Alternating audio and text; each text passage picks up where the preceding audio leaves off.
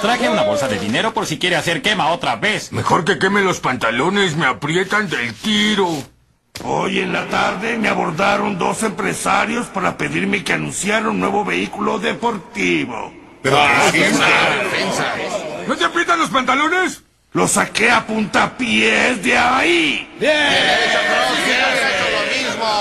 Luego me siguieron hasta mi casa, suplicándome que probara el maldito auto. ¿Y saben qué? El espacio es increíble.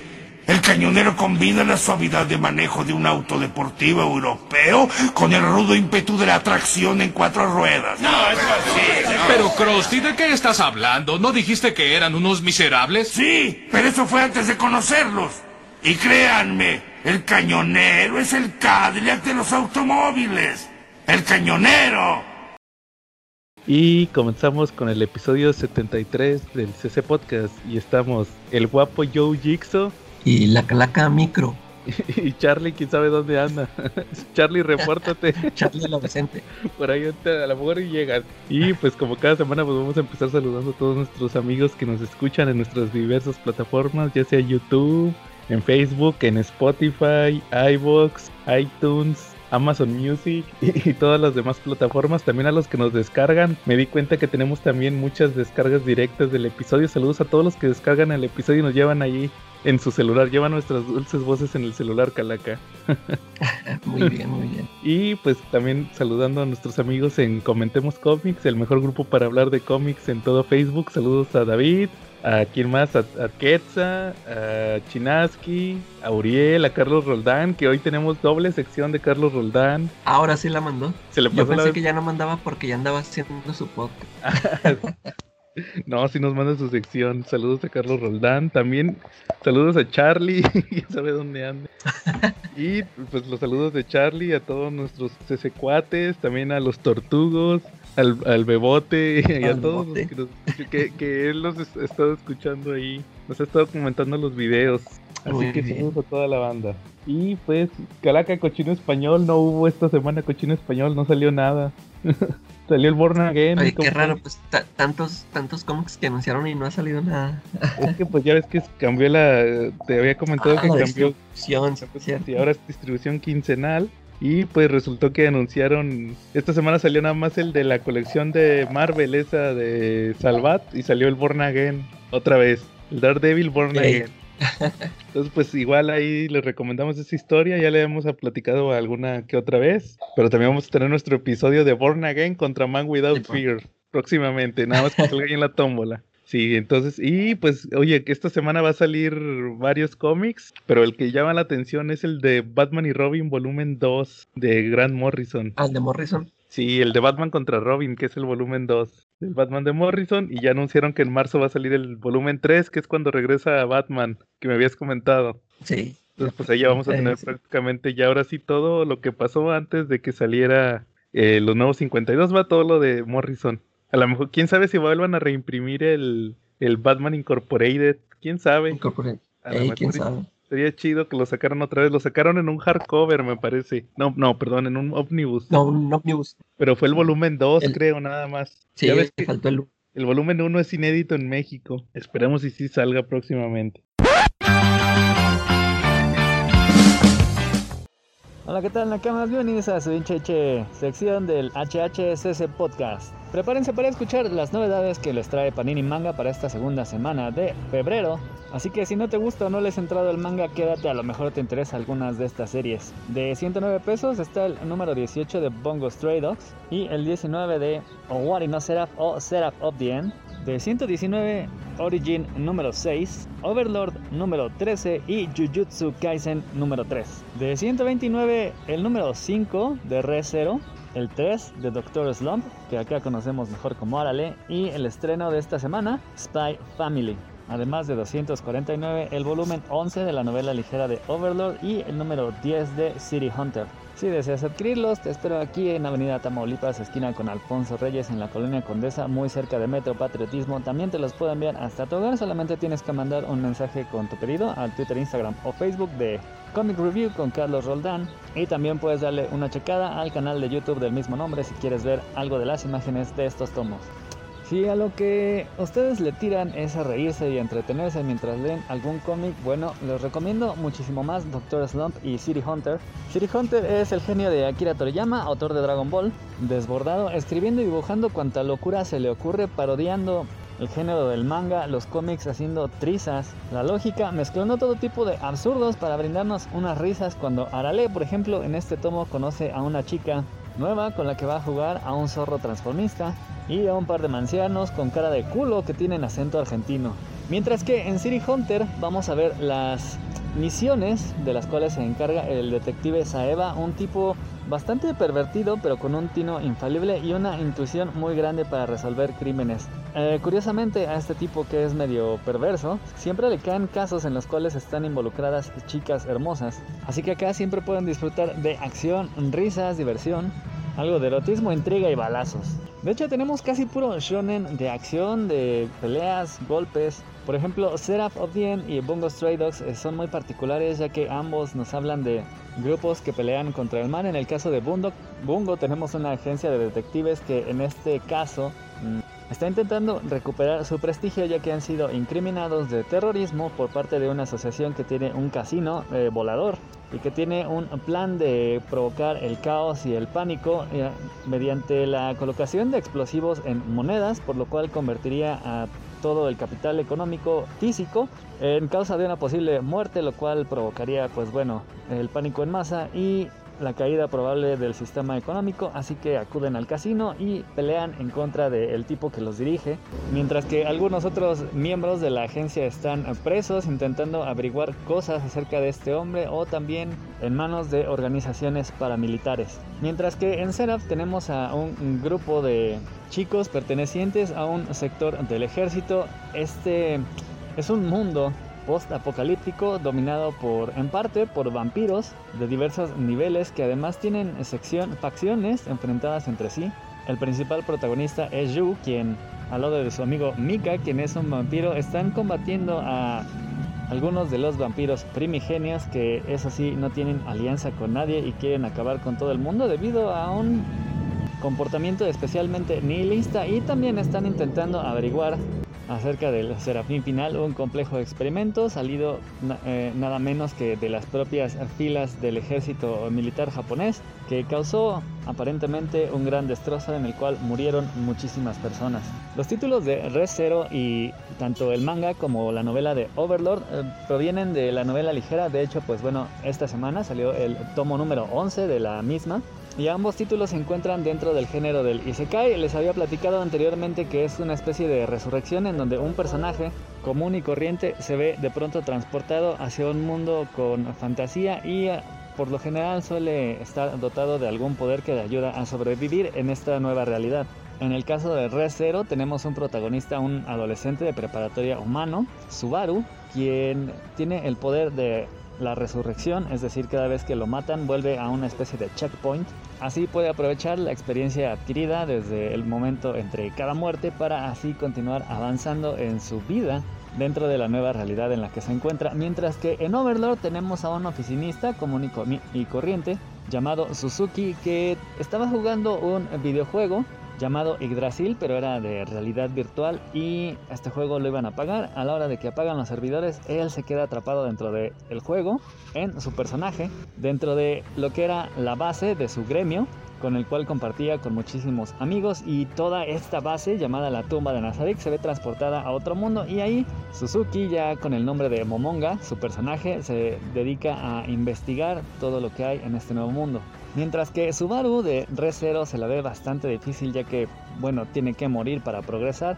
De hecho, justo ahora una de las chicas con las cuales ha conectado, que es sirvienta de la mansión en la cual el mismo Subaru sirve a Emilia, la ama de esta mansión y candidata a gobernante de la región, bueno, Subaru está enamorado de Emilia, quiere protegerla, quiere ser su pareja, para ello se ha esforzado, pero se sobrevalora muchísimo y a consecuencia de ello Rem, esta sirvienta, muere y bueno, Subaru enloquece, intenta revivirla, nadie le cree que está muerta, todo el mundo lo ha olvidado, así que recurre a su última opción que es intentar hacer que lo maten, pero cuando empieza a pedirlo tan desesperadamente, realmente nadie quiere hacerlo, a nadie le interesa y las consecuencias que tiene este acto provocan que Subaru se rompa psicológicamente.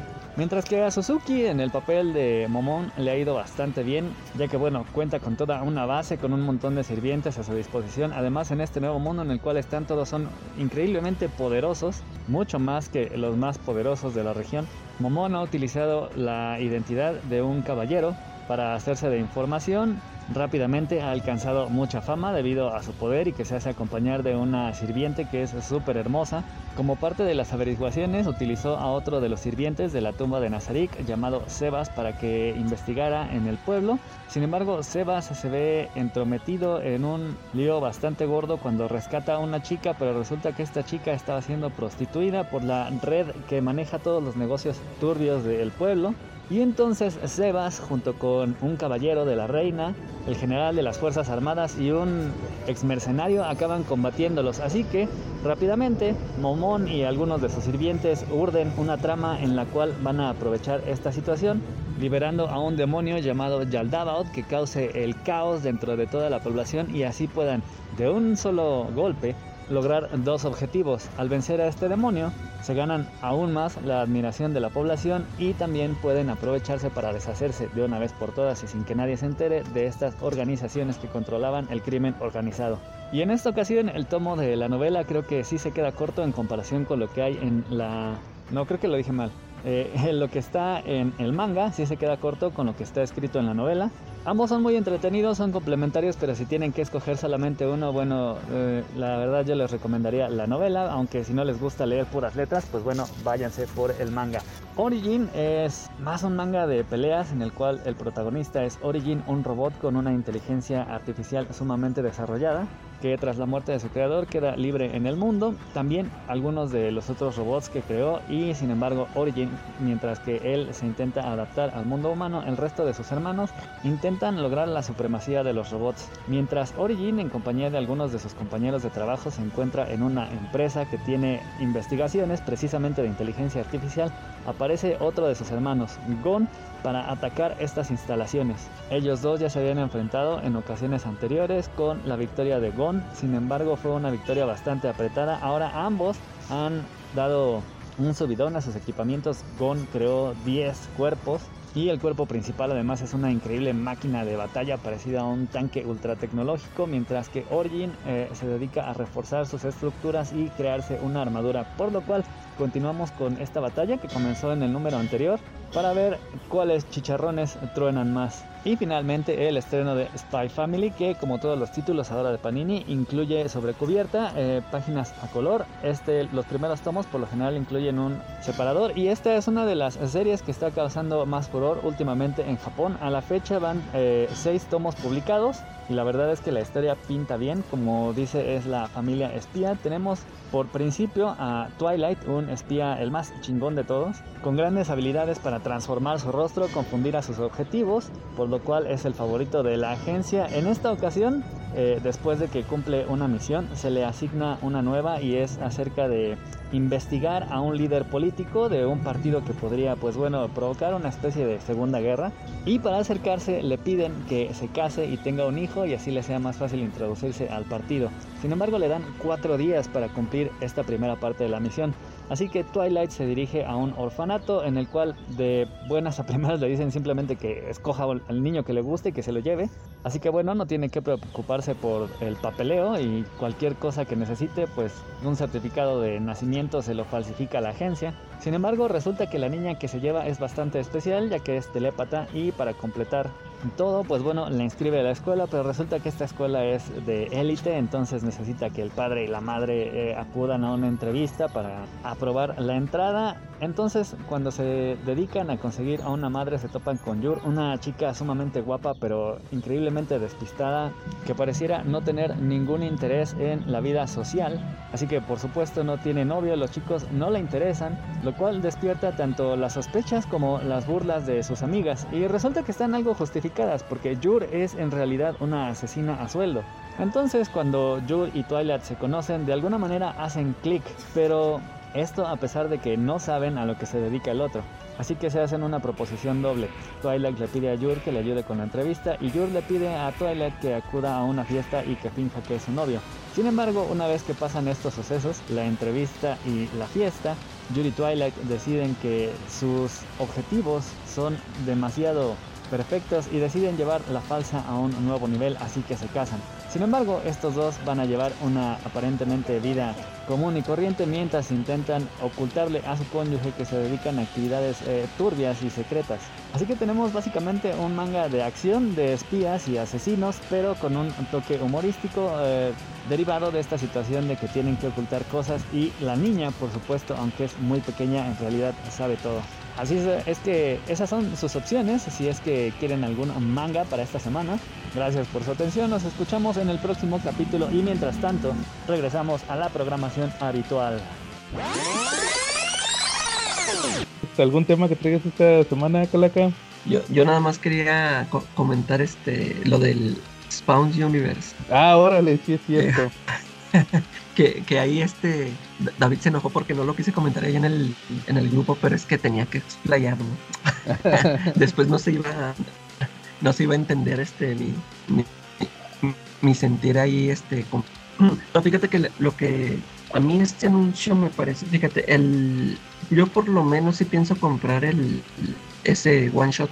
Ya es que creo que va a salir primero un one shot antes de que salgan los títulos esos que anunció McFarlane. Un uh -huh. one shot que se va a llamar así Spawn Universe. Este, eh, y lo, lo, que opino yo es de que ya este Spawn ya ha tenido varias veces este, varios títulos saliendo mensualmente. Yo me acuerdo que, bueno, ha sacado varias miniseries, pero así series regulares. Yo me acuerdo que estuvo, por ejemplo, hubo un tiempo que se estuvo publicando al mismo tiempo el, el cómic de Spawn y, y, una serie que se llamó Curse of the Spawn. Ajá. Que al principio estuvo interesantón, ¿verdad? Pero este, eran, eran también, este, era una serie regular, pero este, este, lo manejaba así como tipo miniseries, este, la primera historia fue de un Spawn del futuro y, y luego siguió con una de Sammy Twitch y de Angela y, y, empezaron ahí a sacar este, otros Spawn. Este, estuvieron interesantes unos, creo que yo nada más ahí tengo los, los primeros cuatro que fueron los del Spawn del futuro, unos de Angela y, y unos números de un ángel que ese, ese se me hicieron, esos fueron dos números, esos me gustaron mucho.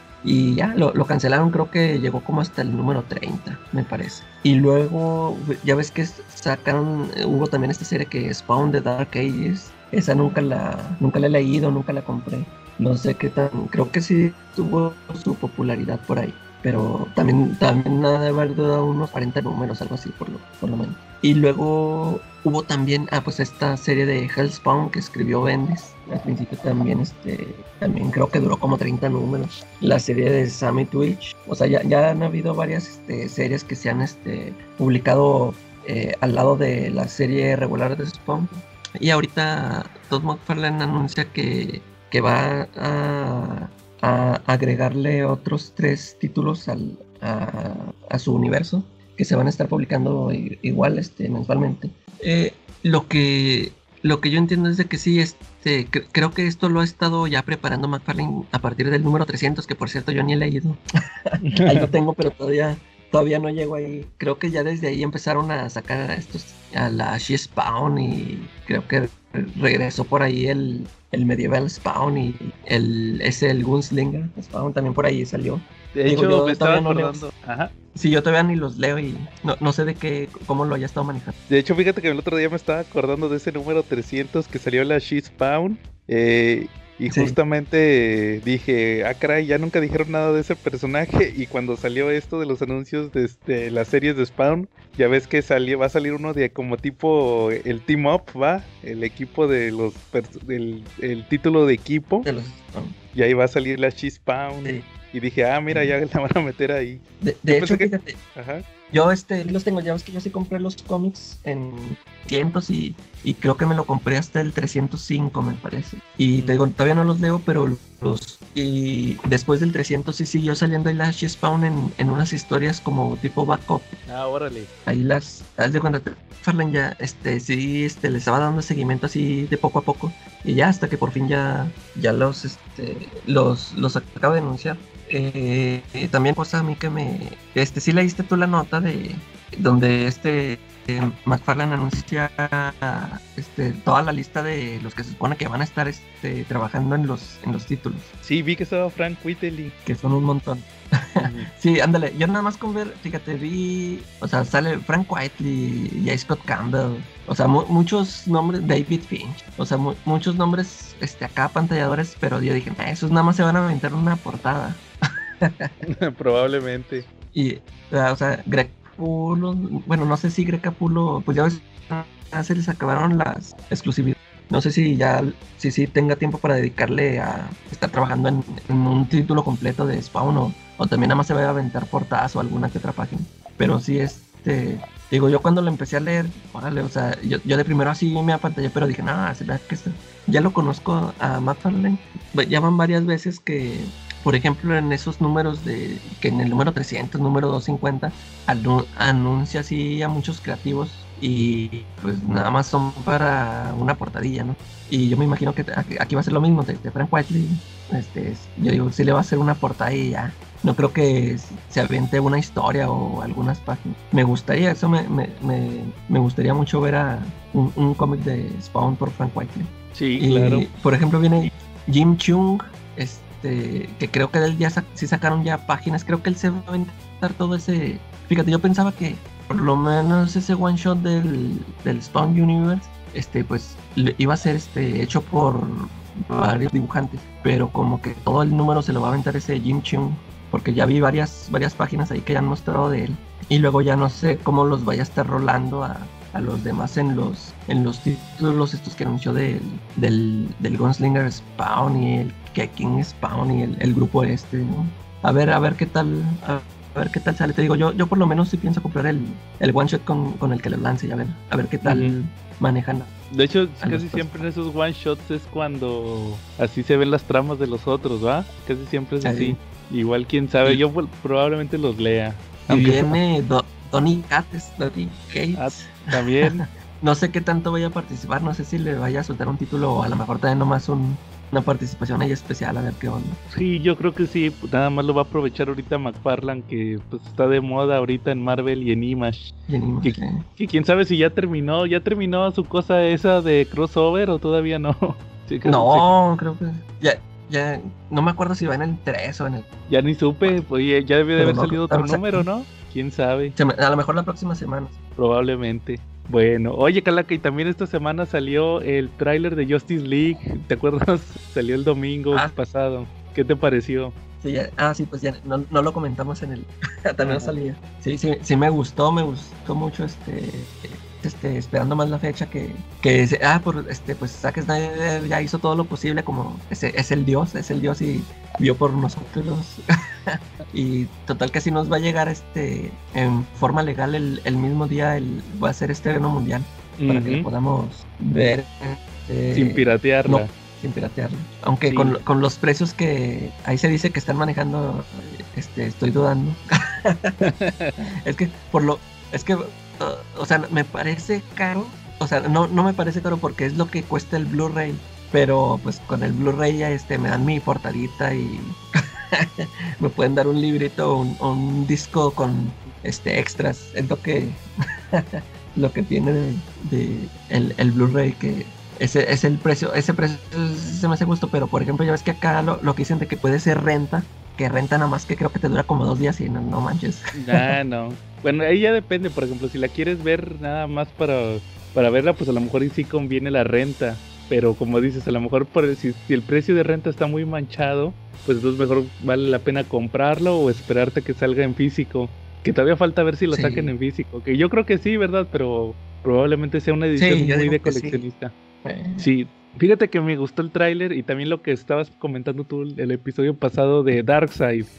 Ya ves que salió ahí Sí. la escena donde va caminando con Desat y con la abuelita, con Granny Goodness. Con la bolita. Fíjate que yo, yo su- supongo que va a ser la escena donde mandan a Steppenwolf, que lo mandan a... Sí, ¿verdad? Pero quién sabe, porque no- es que fíjate que hoy estaba viendo Justice League, la, la- la estaban pasando en Warner.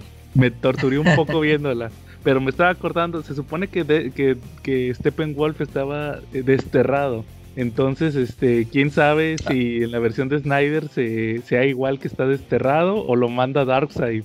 Ahí, ahí tendría un Sí, giro sí, es muy cierto. diferente. Ya me, ya me acordé que en, sí, ya me acordé que en Justice League se supone que por eso vino a atacar la Tierra como que para, para hacer las cosas bien, para ver si otra vez lo aceptaba el Darkseid, ¿no? Sí, entonces yo digo que probablemente o le cambian y sea la escena donde donde lo mandan o puede ser la escena de al final cuando te acuerdas que salen los Parademons se lo llevan, entonces probablemente es cuando llega ahí, porque te acuerdas que también hay una escena donde sale arrodillado Steppenwolf contra una imagen de Ah, Darkseid, que no es Darkseid tal cual, porque se ve que es como como que está saliendo de un muro o algo así del del muro donde tenía las Mother Box. Entonces no sé si es como Sí. una comunicador en tercera dimensión o algo así. Ya ves cómo, cómo salió Steppenwolf en la de Batman contra Superman. Salía en la nave kryptoniana, Ah, así, sí, sí, sí. algo así, algo así. Entonces, este, quién sabe, pero está, está interesante verlo. Y pues ya el famoso traje negro de Superman y todo eso. Entonces yo creo que, que está bien. Y como dices, pues lo- ahora sí que lo relevante era que se anunció que va a salir el 18 mundialmente. Como no vamos a tener aquí todavía HBO Max, eh, pues van a lo van a sacar en plataformas digitales. Y de hecho, fíjate que me tocó ver hace poquito un comercial de HBO Max. Y sí se ve que buen, traen buen contenido, muchas franquicias eh, para todos los gustos, que Game of Thrones y todo, todo lo que tenía HBO lo va a tener el HBO Todas las Max series. Eh, todas las series y todo eso. Entonces va a estar interesante verlo cuando salga. Yo creo que ese sí lo contrato, ¿no? Como el Disney Plus, todo cochino. Ándale, fíjate, todavía este, eh, si fuera, si voy a pagar es por que contratara el servicio, este, ya se me haría más, este, ahí amortiguaba el precio, ¿no? Porque si este, solo por, este, la película sí se me hace caro, por, te digo, no, no me van a dar mi portadita y mi- mis extras.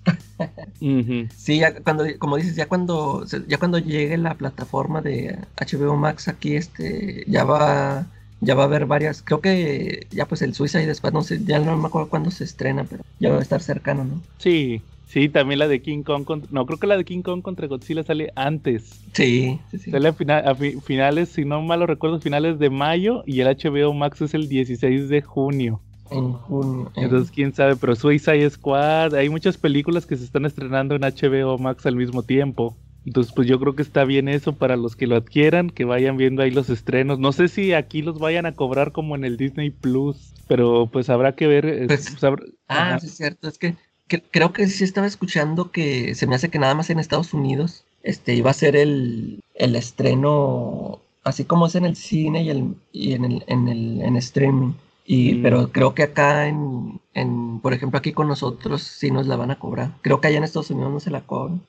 Así como fue con la Mujer Maravilla, ¿no? Que un- creo que duró un mes que se las, o sea, la podías ver ahí en, en la plataforma y luego ya después ya te la cobraban. Ah, en serio, entonces fue- ahí fue al revés. Primero era gratis y luego te la cobraban. Sí, como que si te la ponen gratis un, un tiempo y luego ya después ya te la cobran. Órale, no, pues entonces, pues te digo, al final habrá que esperar a ver qué tal sale el, el HBO Max, a ver qué, cómo se mueve aquí Latinoamérica, pero te digo, vi que sí traía buen contenido en el comercial que vi. De hecho, ya te están vendiendo varias series Sí. y varias películas ahí, entonces, pues a, a ver qué pasa, pero pues a nosotros nos interesa el Snyder Cut.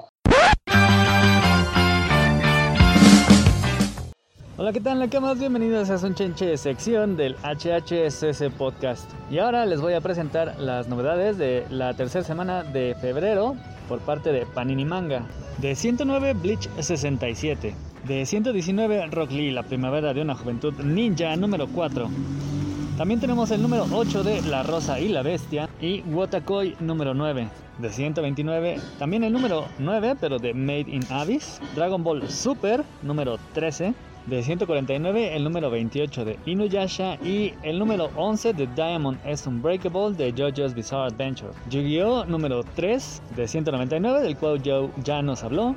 Y el tomo 29 de Dragon Ball, la colección de 290 pesos. Y recuerden que si desean adquirirlos, yo los espero aquí en el local que se encuentra en Avenida Tamaulipas, esquina con Alfonso Reyes, en la colonia Condesa de la alcaldía Cuauhtémoc, cerca de Metro Patriotismo. O bien les puedo enviar lo que gusten, para lo cual solamente tienen que mandar un mensaje con su pedido al Twitter, Instagram o Facebook de Comic Review con Carlos Roldán. También pueden checar el canal de YouTube con el mismo nombre para ver el arte de estas obras. Y bueno, con este tomo de la colección de Dragon Ball, que es al tamaño en el cual sale la shonen en Japón, además de que trae las páginas originales a color, ya nos encaminamos al final de esta serie con la aparición de la saga de Majin Buu. Si lo que quieres con la lectura de los mangas es cagarte de la risa, pues bien, ahí está este manga de Rock Lee. No solamente los dibujos están ya de hecho diseñados para provocar risa, sino que en sí toda la trama es puro absurdo con los personajes de Naruto, con este súper popular personaje el CJs, el CJs Junior, que por ejemplo va a tener un rudo enfrentamiento con Jiraiya para espiar a las chicas en los baños termales, muy al estilo de Ranma con Japosai. También van a intentar encontrar un jutsu prohibido que se perdió en la aldea que está causando estragos.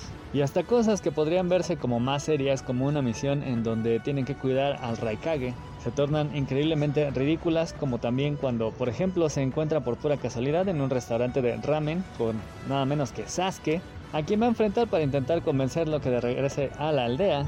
Aunque bueno, quizá los Justus sexys no funcionen tan bien con el menor del clan Uchiha.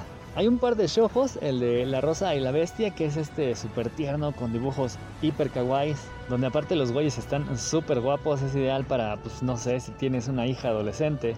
La trama es acerca de una chica que es medio tierna, medio tonta. Entró de intercambio a una preparatoria, enamoró al más guapo, pero por no sentirse suficientemente preparada, le aplica el no eres tú, soy yo, se vuelven solamente amigos y ahora entró otro güey que como que no le gustaba tanto, pero ahora que ya rompió con este otro, pues se le avienta y para demostrarle su amor, le promete el primer lugar en una maratón, esto que parece ser un evento muy típico en las escuelas japonesas, y si gana el primer lugar, pues ella le tiene que dar una cita a él, pero por supuesto no es el único que hace este tipo de promesas absurdas, mientras que el otro es Wotakoi, este también es un manga de romance, pero no escolar, sino que lleva ya el romance a un ámbito de oficinas. Y la neta es que está muy cagado, ya que bueno, para todos aquellos que ya dejaron eh, atrás el romance escolar y ya están trabajando, pueden encontrarse muy identificados con las situaciones que presenta este manga, ya que aquí un par de otakus se enamoran, se vuelven pareja y es más, encuentran otra pareja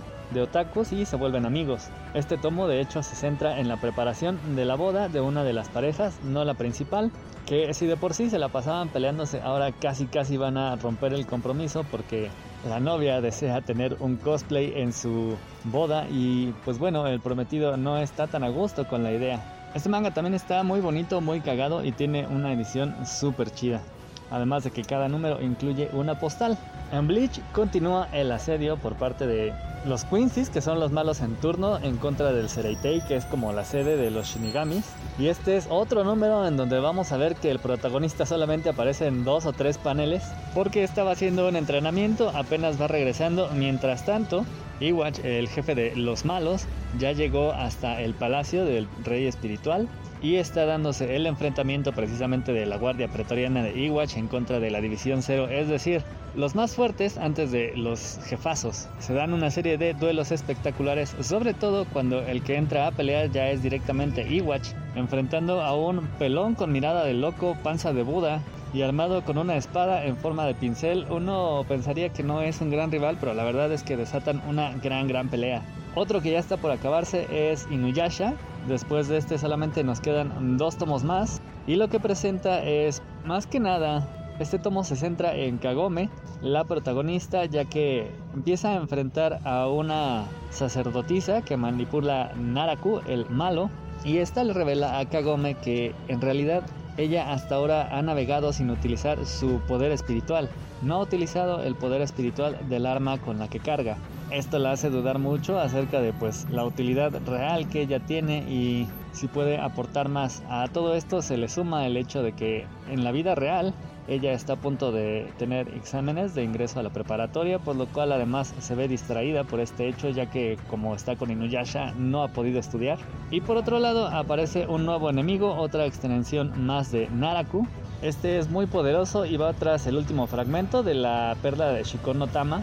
Y de hecho para enfrentarlo aparecen tanto Inuyasha como su hermano Seshomaru lo que en lugar de hacer más fácil la pelea, la complica porque estos dos se la pasan peleándose entre sí, así que además de pelear contra el enemigo, están peleando entre ellos y constantemente están en peligro al estar enfrentando a dos enemigos al mismo tiempo. Dragon Ball Super continúa con la saga de Moro. Moro es una especie de Piccolo Daimaku eh, super evolucionado, un mago que estaba en prisión, escapó, recupera la juventud y después de enfrentar a Goku y Vegeta y vencerlos, se va por el universo absorbiendo fuerza de los planetas mientras que sus esbirros, que son otros delincuentes que estaban junto con él en la misma cárcel, a los cuales liberó, eh, se la pasan saqueando las riquezas. Moro y su corte llegan a la Tierra, en donde hay un montón de super seres, así que estos que son los guerreros Z salen a defender a la Tierra, dando muy buenas batallas. Ahí están Roshi, Tenshinhan, Yancha, Krillin, Piccolo, Gohan y por supuesto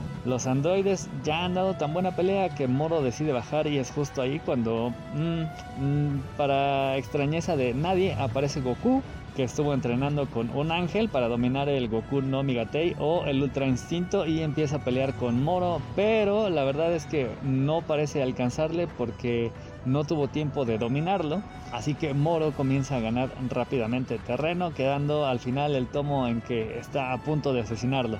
Los JoJos nos traen un nuevo enemigo, un stand llamado Chip Trick, que no tiene poderes tan temibles, pero en realidad es muy molesto enfrentando a Rohan Kishibe poniéndole al borde de la locura que es más o menos ayudado por Koichi. Y luego vamos a pasar a ver a Akira quien pues bueno usurpó la vida de otro hombre. Eh, el hijo de este tipo descubrió que su papá estaba muy raro así que lo mata.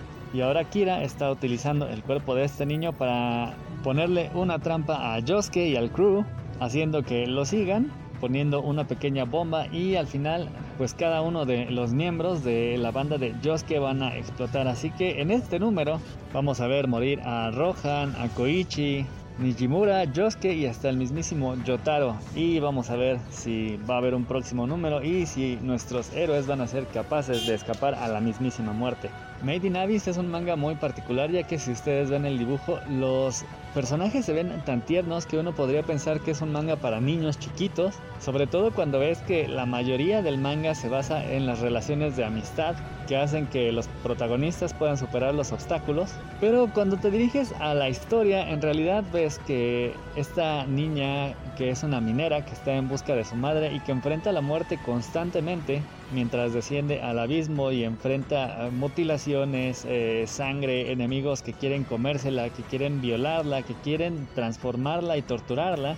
Cosa que además, de hecho, sí pasa con algunos de sus compas. Te das cuenta que este no es un manga para niños, sino para lectores eh, no diré maduros, pero sí que no tienen mucho apego por sus protagonistas. Aquí ellos están en una aldea, la llamada aldea Narejate, y van a enfrentar a un nuevo enemigo que sí, por supuesto, va a querer darle en la madre a toda la aldea. Y este extrañamente es uno de esos mangas que podría recomendarles. Y por último pues queda Yu-Gi-Oh! del cual ya nos había hablado Joe la semana pasada.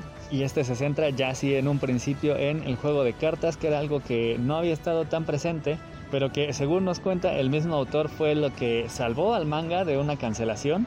Una vez que se empezó a centrar más el manga dentro de esta temática, pues bueno, recobró el interés del fandom y pues bueno, aquí la cosa comienza cuando Yugi y eh, quien conocemos acá como Joey por el manga, es decir, por el anime, son invitados a la corporación Kaiba. Ha creado toda una especie de Disneylandia pero con el único propósito de ser una inmensa trampa para enfrentar y vengarse de Yugi, quien lo había vencido. Eh, primero se enfrenta con su abuelito, lo pone al borde de la muerte. Para, para salvarlo, Yugi tiene que acceder a recorrer este edificio de trampas para pasar una tras otra. Gracias al poder de la amistad logra llegar hasta la cima del edificio en donde lo espera Seto Kaiba, quien pues bueno, lo reta a un duelo de cartas en el cual confía en ganar plenamente gracias a su set de tres dragones blancos de ojos azules, pero Yugi, que finalmente ha aceptado a su otro yo, guiado por el corazón de las cartas, además puede que resulte vencedor. Y eso es todo por ahora, Nakamas, gracias por escuchar esta sección y nos escuchamos la próxima semana, mientras tanto volvemos a la programación habitual. ¿Y qué crees, Calaca? Que se está uniendo a la transmisión Charlie. Charlie, ¿cómo estás? Ah, qué bien, Charlie. Mi asombrado. No, no, nada más hemos hablado del Snyder Cut. ah, pues no me perdí mucho. sí, pues ya ves, para no molestarte, Charlie. Ah, qué chido, ¿eh? Sí. Oye, no, nada más le acabamos de hablar del Snyder Cut, pero también le iba a comentar a la Calaca una película que me chuté. ¿Cuál? Fíjate que le estábamos hablando del HBO Max y fíjate que me tocó ver que estrenaron una película en Estados Unidos, tanto en cines, igual en HBO Max. Fue una que se llama Judas y el Mesías Negro. ¿Y qué Es tal? así, es de los de las panteras negras, pero no no el de- no Techala, las panteras de la vida real. Este grupo este grupo que existía en los 60 de protestantes negros. Ok. De hecho, curiosamente, el, el- el que viene siendo el productor es el director de Black Panther. o sea, eso es irónico. El, director de Black Panther, Ryan Coogler, es el, el productor de esta película. Fíjate que se trata de. Es la vida de, del, del que era el líder de las Panteras Negras en Chicago. Es, es así como biográfica. Se, se llama. Se llamaba Fred Hampton. Pero el chiste es que lo interpreta Daniel Kaluuya. Daniel Kaluuya. Que a lo mejor lo conocen como el negrito de Get Out. El flaco, ¿se acuerdan? El, el que tenía la novia blanca, el de Get Out de este, la película de terror. Sí, claro. Que, lue- que luego salió en Black Panther. ahor- ahorita, Ajá. ahorita, este, hace rato estaba descargando una película en mi página favorita. Y me acordé que sí la vi que está, ya también la tienen. Y, me- o sea, me llamó la atención porque re- luego luego reconocí al, al cuate este, al de Get Out, la portada. Sí, y haz de cuenta que es este cuate, el de Get Out, que también salió en Black Panther, era el amigo de Black Panther, el este, el de la que era patrulla fronteriza o algo así, el que le habían matado, el que Clovo le mató a sus jefes cuando era niño. Pero ¿te acuerdas que en Get Out estaba ¿A flaquito? poco sale ahí también? Ah, Sale en Black Panther. Sí, es el amigo de Black Panther, el, el, el que era su mejor amigo, que es que Chloe le mató a sus papás y luego como Eh. ve que, que, que T'Challa no lo va a matar, eh, ayuda a este, al otro, al primo de Black Panther. Era este... Ya. Y fíjate que ya ni me acuerdo, ya ni me acuerdo de que, que hubiera Sí. salido de él. Pero es que, es que das cuenta que en Get Out sale flaco y acá sale gordo en Black Panther. Sale bueno. Y acá también sale bien panzón. Como que le tiene problemas o- es, hormonales o no sé qué tenga que se puso bien o, no, o le entró bueno o le entró duro a los tacos y se puso bien panzón. Hola, cuarentena, ¿no? A lo mejor puede ser que también la cuarentena. Entonces se cuenta que es su vida de como líder de las Panteras Negras y como el FBI andaba detrás de él. Entonces se cuenta que la película es su vida, pero también estuvo curiosa su vida porque a él lo mataron. Resulta que el FBI metió a un infiltrado en la organización de las Panteras Negras, que era el que le reportaba, el que le reportaba al FBI lo que hacía este cuate. Y de hecho es el infiltrado es este calaca, el que sale en Knives Out, el negrito que es el policía que está siempre con Daniel Craig. No sé si te acuerdas que había un Ah, policía negro. Yo tampoco lo Sí. ubicaba y dije, ¿este cuándo salió en, en Knives Out? Y dije, ah, pues es el, el que siempre está al lado de Daniel Craig. Pero todo eso pasó en la, pasó en la vida real, entonces se cuenta que como que te ponen unas entrevistas que tuvo, pero está pasando en los 60 también. Entonces pues es la vida de este cuate como informante y como típico va, que primero empieza, nomás va para sacarles información, pero luego como que se empieza a unir a la causa, va. Típica, típica Sí. película de, del, del infiltrado. Y también sale este Todd, Todd el, el de Breaking Bad. ¿Te acuerdas el, el de los Ah, órale. Ese cuate ya últimamente sale en Eh. un montón de películas. Entonces ahí sale ese cuate también. Y Este, entonces es- son es la vida de este eh, líder de las Panteras Negras. Y es- está interesante porque es de esas películas, digo, biográficas, pero también típi- típicas películas tipo Spike Lee, como la del infiltrado del clan, ¿te acuerdas? Eh, Entonces ese tipo de, de cine y aparte tiene buenas, este, ahí más o menos a la mitad de la película hay una balacera que se pone buena la escena ahí. Y, y lo más gacho es que te das cuenta que todo eso pasó en la vida real, o sea, sí, sí estuvo acá interesantón todo eso. Ahí sí se lo, se lo recomiendo y te digo, lo curioso es que salió en el HBO Max, fue de los estrenos, eh, órale, pues. Y para checarla, pues. Sí, te digo que ahí está ya en mi página, lista para verla. Ay, sí, para que la cheques. ¿Qué onda, Charlie? ¿Algún tema que traigas esta semana? Este, pues WandaVision. Ahí Ah, es donde Calaca empieza a hacerse Otra vez, Charlie. opción cuando, cuando le echa limón, ¿verdad? ¿Qué te pareció el WandaVision, Charlie, de esta semana? Antes vamos a dejar que la Calaca se desintoxique. Tienes 10 segundos, Calaca, para decirnos lo que opinas de WandaVision. De lo que opino de la serie en general o del capítulo, del último capítulo. Lo que opinas del último capítulo, pero ya llevas 6 segundos usados de tu tiempo. pues más, más relleno, más comedia que no hace reír y ahí va avanzando poco a poco la trama. Oye, fíjate que yo nada más, nomás me gustó el episodio porque sale la Cat Denix acá enseñando todas sus cosotas, con ropita Ah, bien con el apretada. uniforme del circo. ¿no? Sí, así no estaba, ya se puso más buenota. No, hombre, es una guapura Kat Denning, ¿verdad? Sí, Charlie. ¿Y qué Pero, te pareció el pues, episodio? Pareció. Me quito el sombrero ante ti, Joe. Yo no sé si tú te llevas con el escritor de la serie, ya habías viajado en el tiempo y habías visto más o menos qué pasaba, para dónde iba.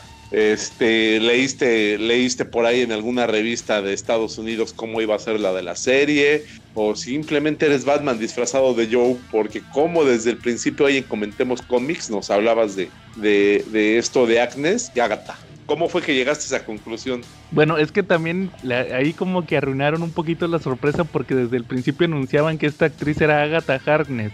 Ajá. Eh, Ent- entonces, eh, sí, pues ese fue el chiste, que siempre decían que era ella. Pero luego le ponen Agnes, entonces pues si te das cuenta que Agnes es las primeras letras de Agatha y el final de Harkness. Entonces ahí pensé como que están ocultando su identidad, aunque ya todo el mundo sabe que es ella, ¿va? Entonces, este, y pues tiene, tiene muchos clichés de que siempre se aparecía. Esa escena falsa de con, visi- con visión en el carro. Oye, pero, pero ¿y, ¿y tú crees que, o sea, nada más ella es la que está en, este, haciendo todo? O sea, no, no, no siempre no va a salir nadie ahí que las esté, o sea, alguien más, un villano más. Mephisto. ¿Quién Oye, sabe? Ya ves que también mencionaban al Nightmare, ¿Al quién? A Nightmare. Ah, Nightmare, el de Doctor Strange. eh, Pues quién sabe, probablemente. Pero no, es que yo creo que ya ella se dio, como te la muestran como que ella manipuló todo. Entonces probablemente creo que ya los últimos episodios se van a enfocar en ver cómo obtuvo ella sus habilidades. Porque las de Wanda sabemos que fue por la gema. Pero ella no sabemos, a lo mejor pueden decir que tiene pacto con el diablo o no sé, ¿verdad? Ahí puede ser la referencia a Mephisto, pero quién sabe, te digo, pues faltan dos episodios y dicen que hay un ep- episodio 10 que lo van a revelar hasta el final. Es como un rumor de internet eso. Entonces, este, ¿quién? Sí, uno extra, pues quién sabe. pero no es el que, es que, por ejemplo, yo vi que al final, cuando se acabe la serie, que van a dar como un detrás de cámara. No sé. Ah, pues probablemente también, pero ahí se les filtró algo de que también hay un episodio 10, entonces probablemente sea ese. Pero esperemos y, y ya se resuelva. Y, y también, fíjate, lo que opino del episodio, lo que no me gustó es que lo que decías de las comedias que no hacen reír, que me di cuenta que las eh, comedias actuales son bien, son bien deprimentes. Las No comedias. Las comedias, los- las sitcoms más bien. Las sitcoms este, actuales son bien por deprimentes. ejemplo, como cuál, es más, ¿cuál, qué se supone que estaba parodiando? Yo ni supe ni cuál estaba Pues parodiando. yo entendí Mother Family por lo de que lo de que se pone ahí a dar como en- que se ponen a dar como entrevistas. Oh, ah, es que, bueno, es que esa no la he visto, no, no la Pues yo ubiqué. tampoco la vi, pero entiendo que ese es como que el formato. Eh, Pero fíjate, yo me di cuenta en el intro. ¿Sí viste el intro que es nada más la palabra Wanda eh, sí. escrita en varias cosas? Hay una serie que se llama The Middle. No sé si supiste de ella. Ah, sí, sí, esa Sí, también la veía. Era como una copia de Malcolm. Sí, es que sí sí era el mismo creador, ¿no? Ah, no supe. Sí, creo que sí era el mismo. Órale, ¿en serio? Sí, porque de hecho sí era lo mismo, hasta estaba el Dewey, tenían a su propio Dewey. Sí, pero haz de cuenta, no sé si tú, tú nunca viste el intro. El Sí, intro nada era más- que... Sí me acuerdo que nada más como que se veía un, un paisaje ahí, nomás se veía ahí, ¿no? Así, ándale, exactamente. Entonces así, se- así se me afiguró el, el intro. Y el de Malcolm no, pues era la cancioncita, va, bien, bien chida. Eh, Entonces, pues sí, como que me di cuenta que las comedias de actuales son y, y son muy deprimentes y sobre todo eso- sobre todo las escenas de visión con la Cat Denny, la musiquita que les ponían cuando iban en el camioncito, ¿va? Eh, O sea, sí se me afigura mucho a varias comedias actuales donde es así que se quedan callados o, o- o así, ¿verdad? O sea, ese tipo de comedias de quedarte callado y nomás voltear a ver a todos los otros personajes en silencio, ¿va? sí, sí, sí. No sé, se me hizo ese tipo de comedia actual que pues sigue, se- se sigue- sigue evolucionando, ¿verdad? Eh, Yo me, yo me quedaría con Malcolm, que fue la mejor parodia, pero quién sabe. Yo creo que si quieres ver la mejor parodia de comedia actual que hay, pues vamos a remitirnos a Los Simpsons, ¿no? ¿Te acuerdas el episodio cuando Krusty dejó la comedia eh, de pastelazo y se volvió un cómico de, de- un cómico moderno que de repente ya se ponía una liga en el pelo y actuaba en los bares y en los clubes, llegaba y se sentaba nomás en una silla y platicaba su vida y todos se morían de risa con, con las cosas que decía, que porque él ya no se vendía. Sí, claro. Y si Yo creo que, terminó. yo creo que- ¿Mande? Se terminó, terminó vendiendo, vendiendo. ¿no? Un cañonero. Pero yo creo que la comedia de actual eh, pinta mucho para eso, más o menos. O sea, de repente es como que muy deprimente, como tú dices, ¿no? Como bien dices, ¿no? El estando pero. Pero, pero la historia a mí me termina generando dudas, porque de aquí nos vamos a remitir al, al origen de Agatha. Agatha aparece en aparece antes del número 100 de los Cuatro Fantásticos, creo que en el 90, ¿no? Sí, por ahí del 90, 93, creo. Ok, que- igual está en el 94, ahorita lo tenemos que checar. Bueno, resulta que, que ella aparece como una tutora de, de Wanda Maximoff. Es una bruja, pero es buena, o sea, no es mala. Entonces, aquí, aquí lo que no entiendo es por qué ha estado manipulando a Wanda, qué es lo que está pasando. Y también veo que se hizo realidad la profecía de del Hombre Araña presenta y de John Byrne, ¿no? De los de los 90 de los Aven- de los Boy Scout Avengers cuando secuestraron a la Visión y la desarmaron, ¿no? Este, Sí. aquí también de repente como que querían algo así, ¿no? Parecido. Sí, porque dicen que lo querían rearmar. Es lo que yo entendí. Lo querían volver a poner en funcionamiento. Y si de alguna manera si lo querían rearmar, quiere decir que lo querían, pero todavía no habían podido o todavía no habían terminado. Entonces, no hasta les no, no hasta les resultó conveniente que llegara la bruja escarlata, Wanda, y se lo llevara y ella lo terminara de armar. Pues también, pero por ejemplo, ya ves que nada más puede vivir dentro del campo de, de la bruja escarlata. Si se sale, se muere. Ah, sí, está jugando a lindo pescadito ahorita, ¿verdad? Sí, entonces pues yo digo que en realidad lo querían armar como un arma y Ajá. esta esta bruja, la Ágata, le dijo, le mostró a Wanda que, ¿sabes qué? Lo quieren armar y ella fue y lo revivió, ¿verdad? Pero en realidad esto lo querían revivir, volverlo a poner en operación, a lo mejor, eh, como decía yo, cumpliendo, como dices tú, Charlie, la, la profecía de John Barr de la visión blanca. Sí. Pero por ejemplo, quién sabe, o sea, al final que todavía, todavía hay mucha, muchos secretos por parte del, eh, de este, del jefe de, de SWORD. Ahí Sí, todavía hay varias. dice la calaca que son pasteles de humo, yo creo que la serie va a dar para mucho todavía. Oye, ¿qué les parecieron los poderes de la capitana Rambo? ¿No se les hicieron muy forzados? Algo. Que, ay, nada más cruzó el campo y ya le modificó el ADN, entonces ya tiene habil- habilidades como eléctricas. Sí, como para ser capitana, porque ella es Fotón, ¿verdad? La capitana Marvel. Sí. Sí, se llama Fotón y ella tiene poderes también de energía, de luz. Entonces por eso mismo como que ahí puede ser la entrada a nuevos superhéroes que, ah, es que Wanda modifica el ADN. Wanda Sí, creó a los mutantes. Ándale, también puede ser eso. Wanda creó a los mutantes, pero quién sabe, o sea, ahí todavía faltan dos episodios. Esto todavía da para más, ¿no? Todavía da para más, a ver. Sí, oye Charlie, y cuando se creó Agatha Harness, que no era la niñera de Franklin Richard, Sí, de hecho era la niñera de Franklin Richards. Ese es un punto. Ella siempre ha sido niñera como de Marvel, ¿no? Ha sido niñera de Franklin Richards, ha sido, ayudó a la bruja escarlata, en algún momento estuvo ayudando a cuidar a, a Tom y a Tommy y a Billy. Pero sí, al principio era la niñera de Franklin Richards. y, y por ejemplo, y ahí ya se había establecido que era bruja o fue hasta después. No, se empezó a establecer casi desde el principio sus poderes brutales, ¿no? O sea, no se presenta como una ancianita normal. Ya tenía habilidades. No, pues te- como dices, habrá que esperar a ver qué, qué sigue en los siguientes episodios, a ver cómo acaba esta cosa. A ver, espero y termine bien. Igual y, y yo tengo la esperanza de que Agatha sea bruja, pero por, por bondad, ¿no? Que de repente hizo la burbu hizo que Wanda hiciera la burbuja o algo para protegerla, ¿no? Igual y Pues- ahí ya Nightmare, ¿no? Pues habrá que esperar, Charlie. Sí, definitivamente habrá que esperar y habrá que ver qué, qué sorpresas geniales nos trae la serie. Y pues ni modo, aunque la calaca diga que son pasteles de aire lo que nos venden, ¿no? Ajá, sí. Es que, a, a ver, Charlie, ¿a ti, a ti sí te gustaron los primeros tres episodios? Tres o cuatro, no sé cuántos. fueron. La verdad sí me gustaron, me parecieron Es que- entretenidos, ¿eh? ¿A ti sea- sí- a- ¿Tú sí veías ese tipo de series? ¿Tú sí las reconoces? Desde que las veía y que las reconozco, las reconozco, pero pues no las veía, digo, tampoco soy de tanto tiempo atrás, güey, digo, Un día de estos voy a venir a platicarles del Pepín y del chamaco y del inicio de cuando conocí al de la familia Burrón, ¿no? Es que haz de, haz de cuenta, a a- yo lo, lo que le critico es de que, por ejemplo, este, una vez que terminada la serie, bueno, a, a ver, este, cuando se termina la serie, eh, para mí esos capítulos, haz de cuenta que nada más fueron para, no sé, para establecernos que la Wanda estaba ahí viviendo su mundo de fantasía. O sea, tres o cuatro capítulos de puro de eso, de la parodia de, y luego te metían una pizquita, por ejemplo, esa cuando se está ahogando el jefe y que le dice Wanda, sálvalo. O sea, eso fue todo lo que vimos de que estaba pasando algo raro. Igual en los otros episodios también te daban ahí un, nada más una probadita de que algo estaba sucediendo. Pero- Este, Es eso, ¿no? Porque te llevaron hacia otro lugar. Cuando salía la, la voz en el radio y con todas las cosas que pasaban, por ejemplo, el vecino que cortaba con la sierra eléctrica la cerca y todo, con la podadora la cerca y todo eso, fue, generó un bait.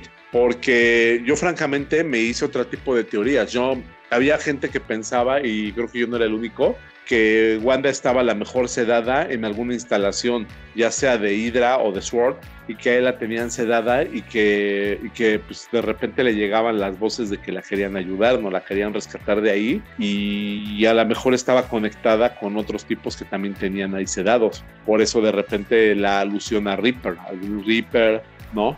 Por eso de repente había personajes de su, del panteón de Marvel ahí adentro, disfrazados. Pero sí, ¿no? este, ese, ese, ese episodio cuando te explican todo eso, este de, de la voz del radio, el, el dron que, que se encuentra Wanda a color, todo, todo eso, es- ese episodio me, sí me gustó mucho. Pero te digo, o sea, nada más, o sea, explicaron eso, o sea, nada más fue esa parte, en todo un episodio que nada más te daban esa pizquita. Es, es lo, es lo que le critico de que, por ejemplo, ya teniendo toda la serie completa, este, para mí esos capítulos van a seguir siendo de que pues aquí no pasó nada, o sea, na- nada más nos dieron así una un pequeño misterio de que algo estaba sucediendo, pero en sí no pasó nada, o sea, fue puro puro puro homenaje, o sea, no no o sea, no fue como otras series que que hay capítulos que tú que tú ves y que tú dices, "Ah, es que aquí qué fue lo que pasó?" Y luego ya pasa algo más adelante que tú puedes decir, "Oh, puedo puedo regresarme a ver este voy a regresarme a ver este episodio y ya le voy a agarrar más la onda, o sea, un- una gran revelación. O sea, mm, siento que aquí, no funciona así, o sea, como que nada más, nada más te dieron una, una pequeña pizca y, y no... Yo, o sea, yo siento que ya teniendo toda la serie completa, esos, esos capítulos para mí, yo, o sea, yo puedo, me los puedo brincar fácilmente y no pasa nada. Sí, salvo el, como dices, la- los pequeños de- momentos como ese como cuando se ahogó el jefe, que es cuando te acuerdas de que, oye, esta no es una serie de, de comedia, esta es una historia que no sabemos qué onda con la bruja escarlata. Sí. Sí, yo, yo, yo creo que está más, más que nada, más que nada está como establecida para que primero te saques de onda y luego ya vayas así desenmarañando el misterio. Sí, sí, eso sí. Y de también todavía, que la serie se podía haber llamado Mejor el Amarre, ¿no? O algo así, ¿no? pero también falta ver por qué son series de televisión. Falta ver todavía eso, todavía no se ha explicado. Sí. Sí. Yo creo que hasta el final van a explicar eso, pero pues a- habrá que esperar. Pero con algo sí me voy a quedar siempre con un recuerdo de mi corazón de aquí de esa serie, con la Darcy, Sí, ¿no? El regreso triunfal de Darcy. Sí, definitivamente yo creo que voy a reevaluar ver de nuevo la serie de, de dos chicas quebradas, ¿no? De nuevo. Sí, fíjate que yo nada más vi algunos episodios, nunca la vi completa.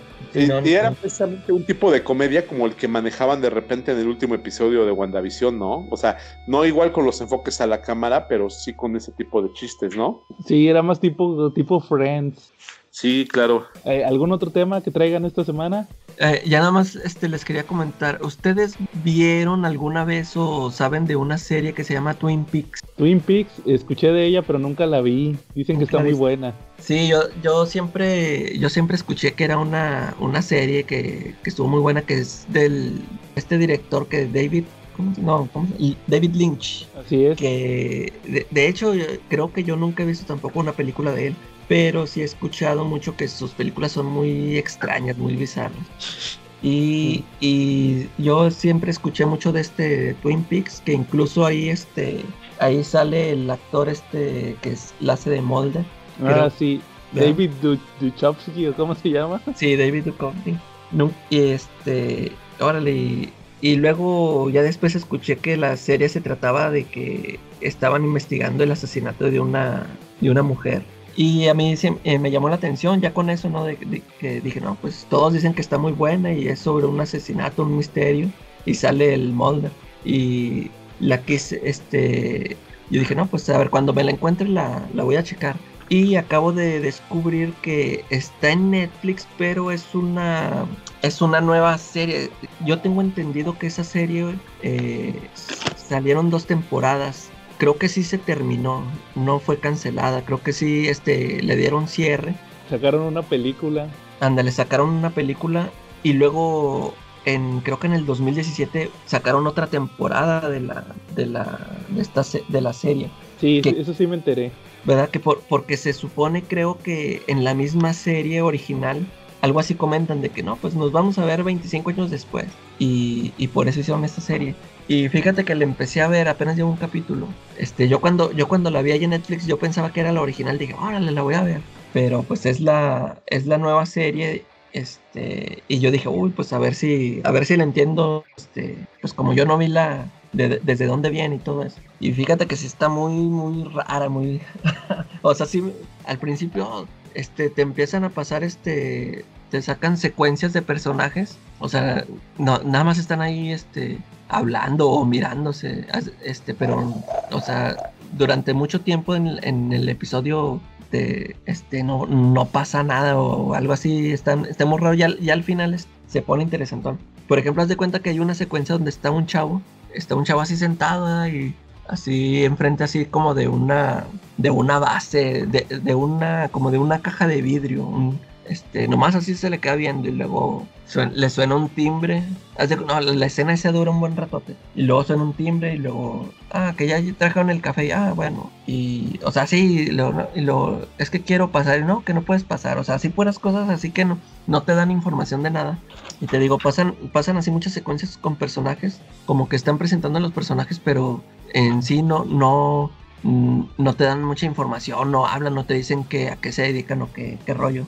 Ya al final este sí pasa un pasa algo así muy muy extraño que órale sí me, me llamó la atención y otra vez con esta cuestión de, de un asesinato y te digo la, la voy a la voy a terminar de ver no sé yo digo que sí la voy a seguir viendo y ya después me busco la, la serie original pero como que sí me sí me pareció interesante está muy o sea como que todo eso que escuché de ese director este sí está interesantón de todo todo su cine raro acá extraño Sí, sí, como dices, es uno de esos directores de culto. U- ustedes nunca, fíjate, ahorita estoy leyéndolo. Yo no sé, ustedes sabían que él fue el director de Dune, de la película de Duna, la ochentera. Ah, yo, yo sí había escuchado, pero. Yo eh, nunca la he pues visto. No, no la he visto, si- no, yo tampoco. No sé si, si sepan que va a salir una nueva, que también creo que va a estar en, en HBO. Bueno, se están peleando porque creo que le iban a sa- sacar en HBO Max y luego que siempre no. Sí. Pero esa versión nueva, es que va a salir esta chavita, la Mary Jane negrita, ¿cómo se llama? La MJ. Ahí va a salir Ah, sí, ella. ahí va a salir esta Zan- Zendaya, Zendaya. Ándale, ella, mira. Pero fíjate que yo siempre escuchaba que no, que Dune, que el super libro, que, que, si, que supuestamente esa película de David Lynch fue muy mala.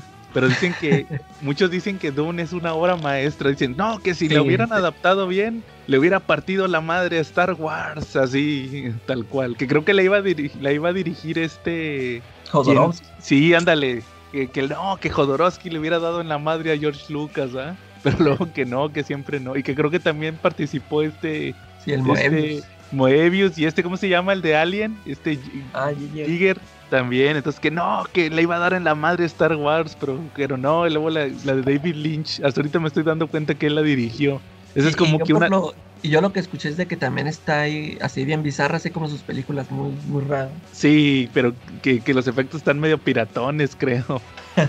Entonces, supuestamente ahorita que salga la nueva, ¿va? que según que sí va a ser bien fiel al libro y no sé qué, como que esperan que sea una cosa eh, acá ma- magistral, que de hecho no sé si han, vieron, han visto el tráiler que salen así que, que, que tienen como que un tipo de combate bien raro. Sí, eso, te iba a comentar, que yo vi el tráiler y nah, como- como- pues a mí como que no me llamó la atención.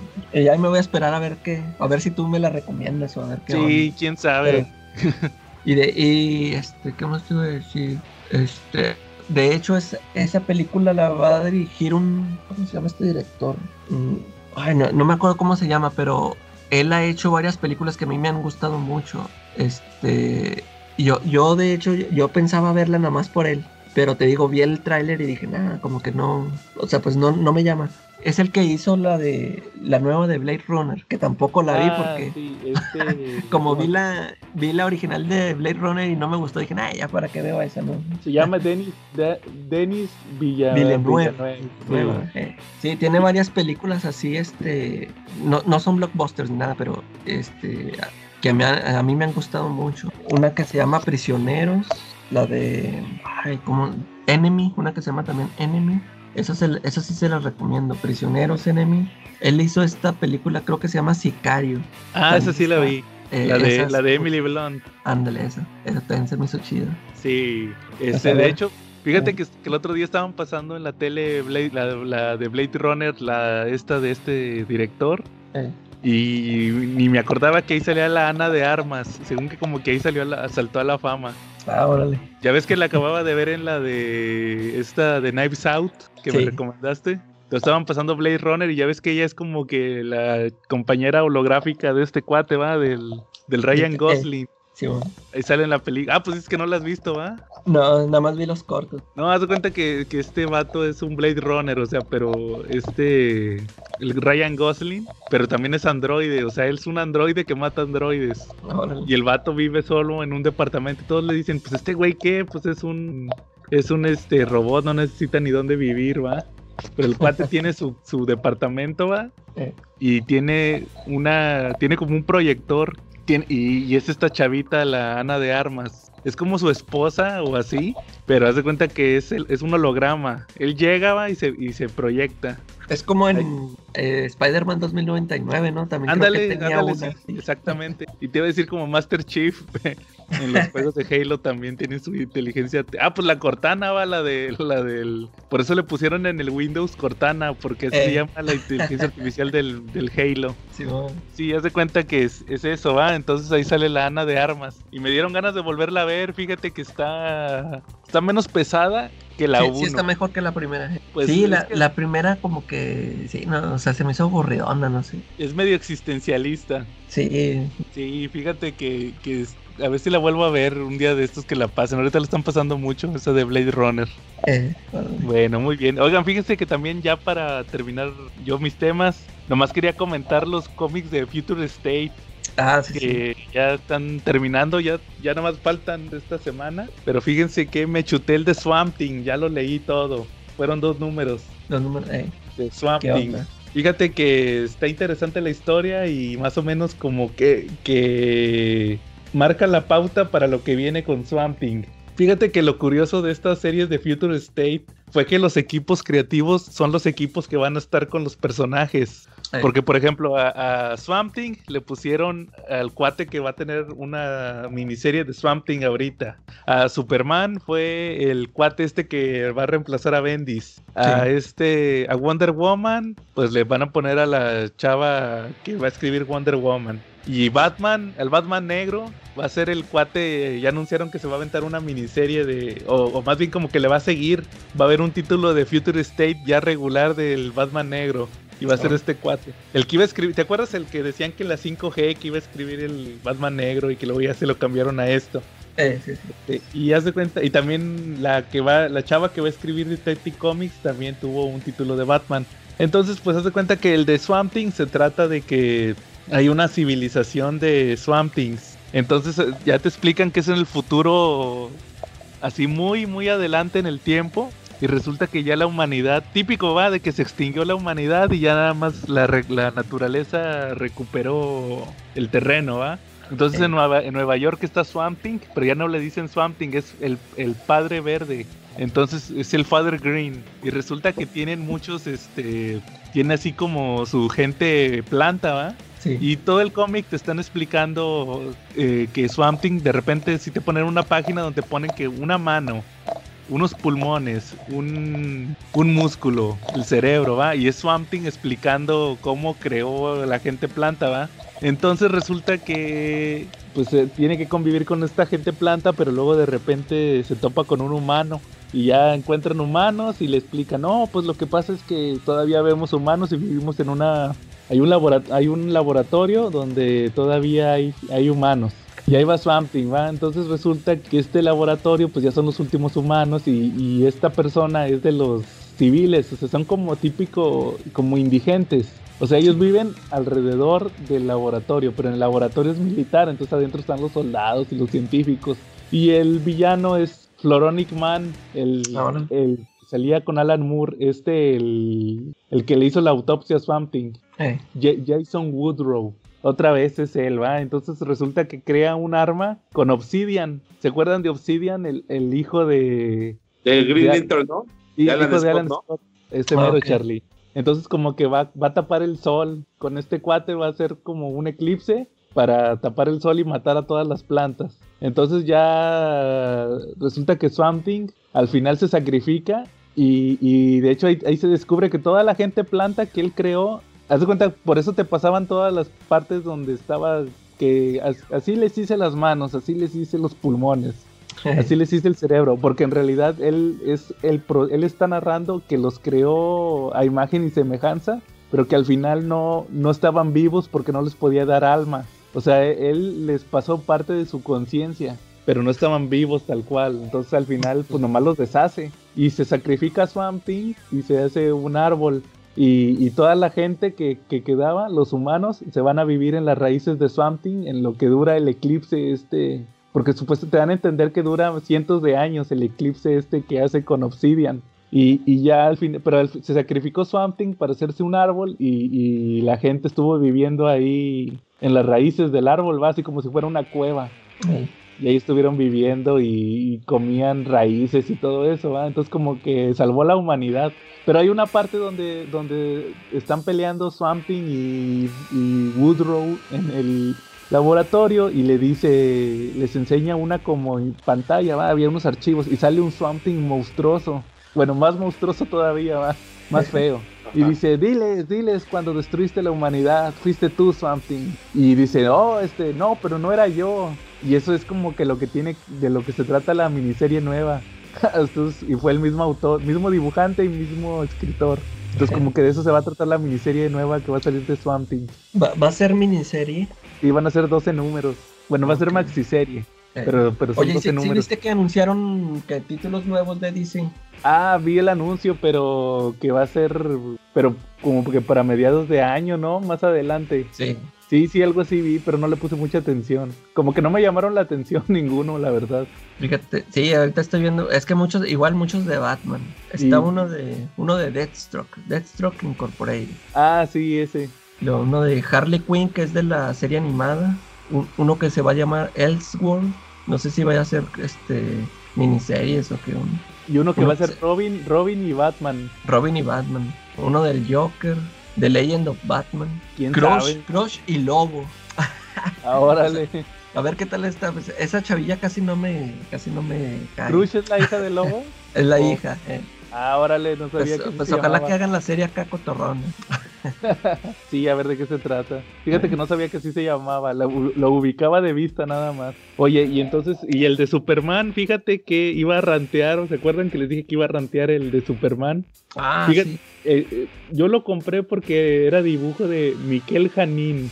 Este Oye, sí. cuate- Ajá. Entonces está malo, sí, este, creo que yo nada más lo, lo ojeé por ahí y bueno, y de hecho el dibujo está raro, ¿no? Como que ya no se parece. En- es, es que están pasando en dos tiempos. Uno es en la Tierra, en Smallville, que se volvió como una tipo atracción turística, va, de que el pueblo donde creció Superman. Eh, Y, y al mismo tiempo está pasando el de Superman en el mundo de la guerra, ¿va? Sí. Pero fíjate que el número uno está medio aburridón. Lo, lo, lo padre se pone en el número dos. Pero fíjate que hasta eso no se me hizo tan. Es que cuando lo iba a rantear todavía no lo leía. Pero ya lo leí, pues está medio. Sí, sí, mejor. Mejoró. Pero lo que no me gustó es eso, va, lo que dices tú, de que el dibujo casi no se parece. Y, y se nota que este dibuja, este, perdón, este escritor, el que va a sustituir a Bendis, sí es muy de esos escritores que nada más es, es- eh, va a escribir un Superman muy filosófico. Que, que le puede salir contraproducente, va, porque ya ves Bendis, Sí, que ese de la verdad se lo aventó y estuvo bien chido, va, sin peleas. sí, sí. Pero, pero quién sabe cuánto le vaya a durar a este cuate, porque si se avienta, se lo avienta medio, filoso- medio filosófico. Entonces no sé si no va a haber de tiro, no va a haber putazos y va a ser puro Superman derrotándolo sin tirar un golpe.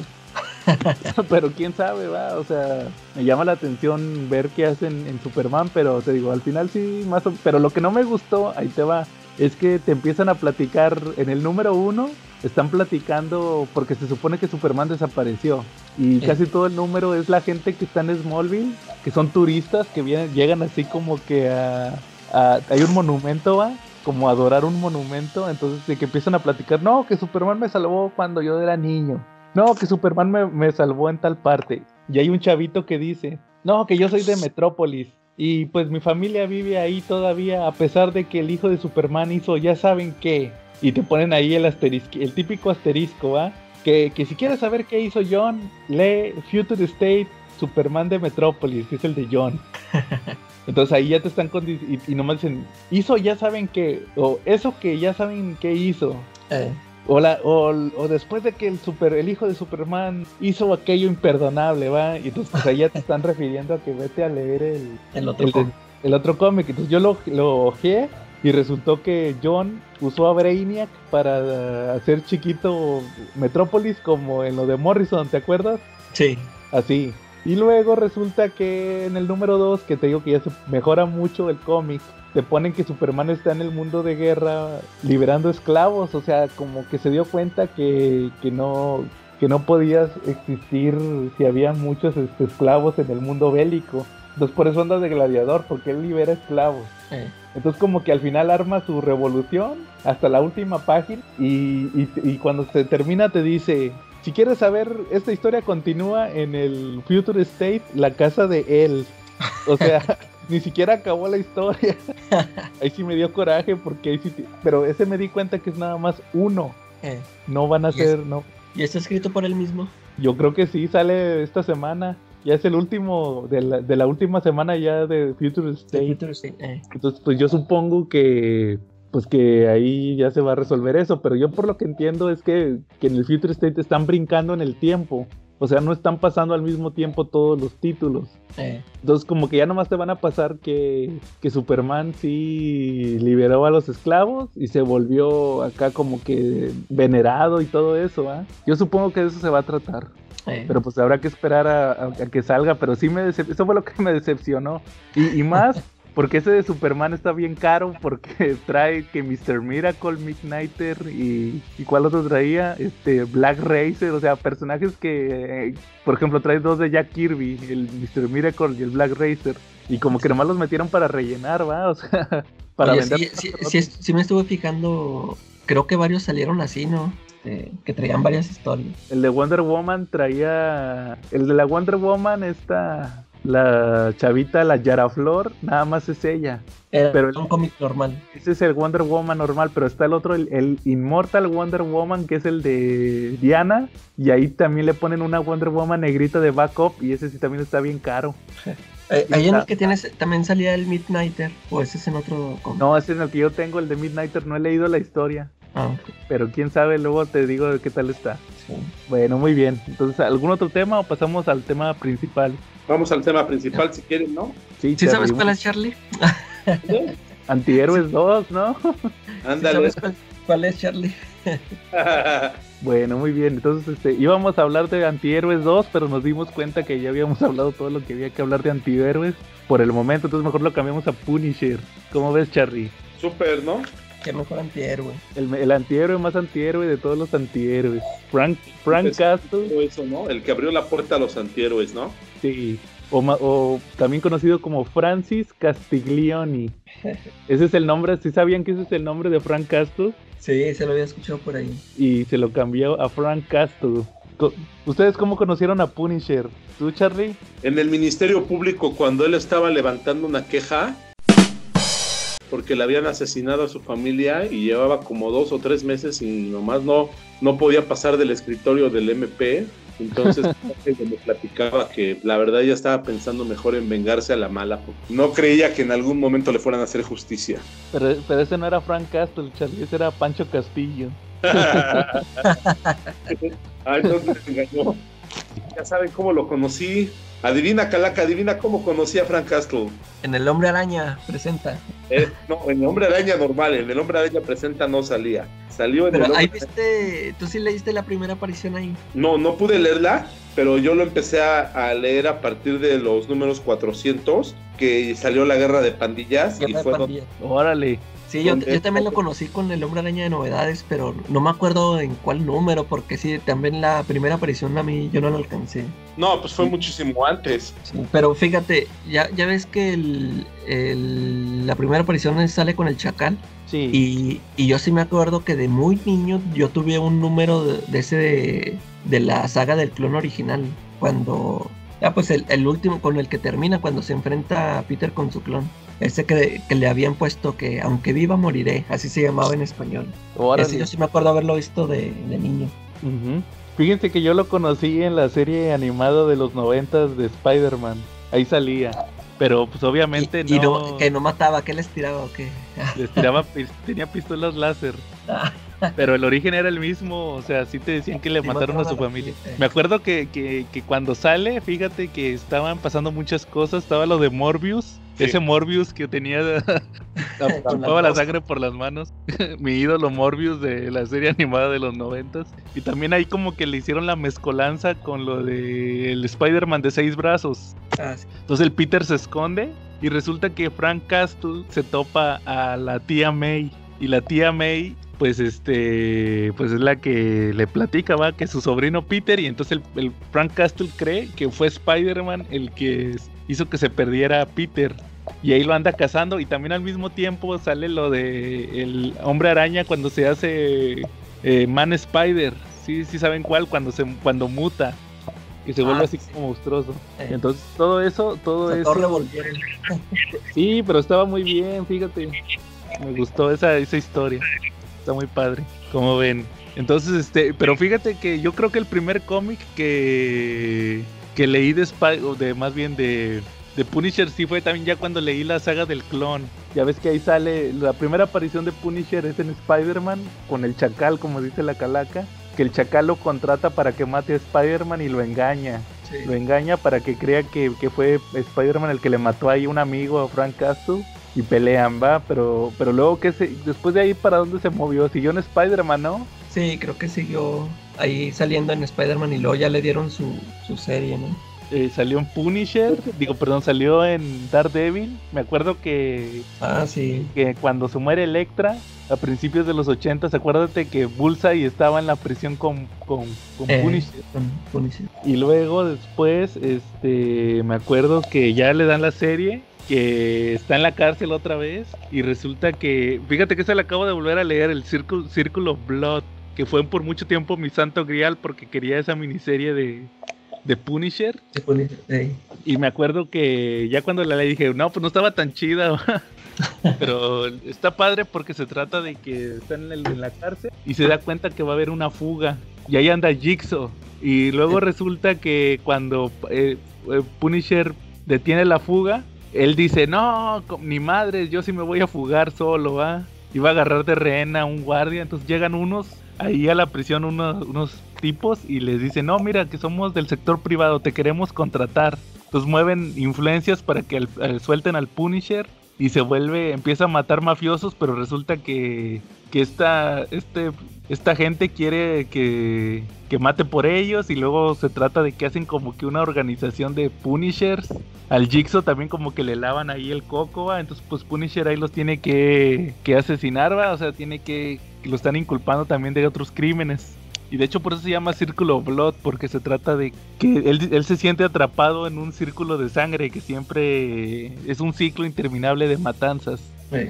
Y fue el primer título regular, creo que salió en el 85 o 87, no recuerdo muy bien. Pero en aquel entonces no le confiaban a, a Punisher una serie regular. Sí, sí, Ya. sí. Ya vieron que, que, que de hecho curiosamente iban a ser a cuatro números. No sé si se sabían esa. No. La, la serie esa de Punisher dice una serie limitada, ahí arriba, dice una serie limitada de cuatro números. Y resulta que no fueron cuatro, fueron cinco. Entonces se- se quedó con ese error de... Se quedó con ese error porque hasta el, el número 5 dice una serie limitada de cinco números. Y los otros dicen cuatro. Entonces fue del 86. Ya después le soltaron el título regular a Punisher. ¿Cómo ves, Charlie? Pues yo te voy a platicar de otra historia de Punisher, pero yo vengo con historias de Punisher que mejor deberíamos de olvidar. Y les A voy ver. a soltar la, primera de- la primera de la noche. ¿Qué les parece? A ver, dale. A ver, 1997 y 1998 fueron dos años que se caracterizaron porque, pues, mientras Enrique Iglesias grababa sus discos y se volvía famoso, el Punisher encontraba la muerte.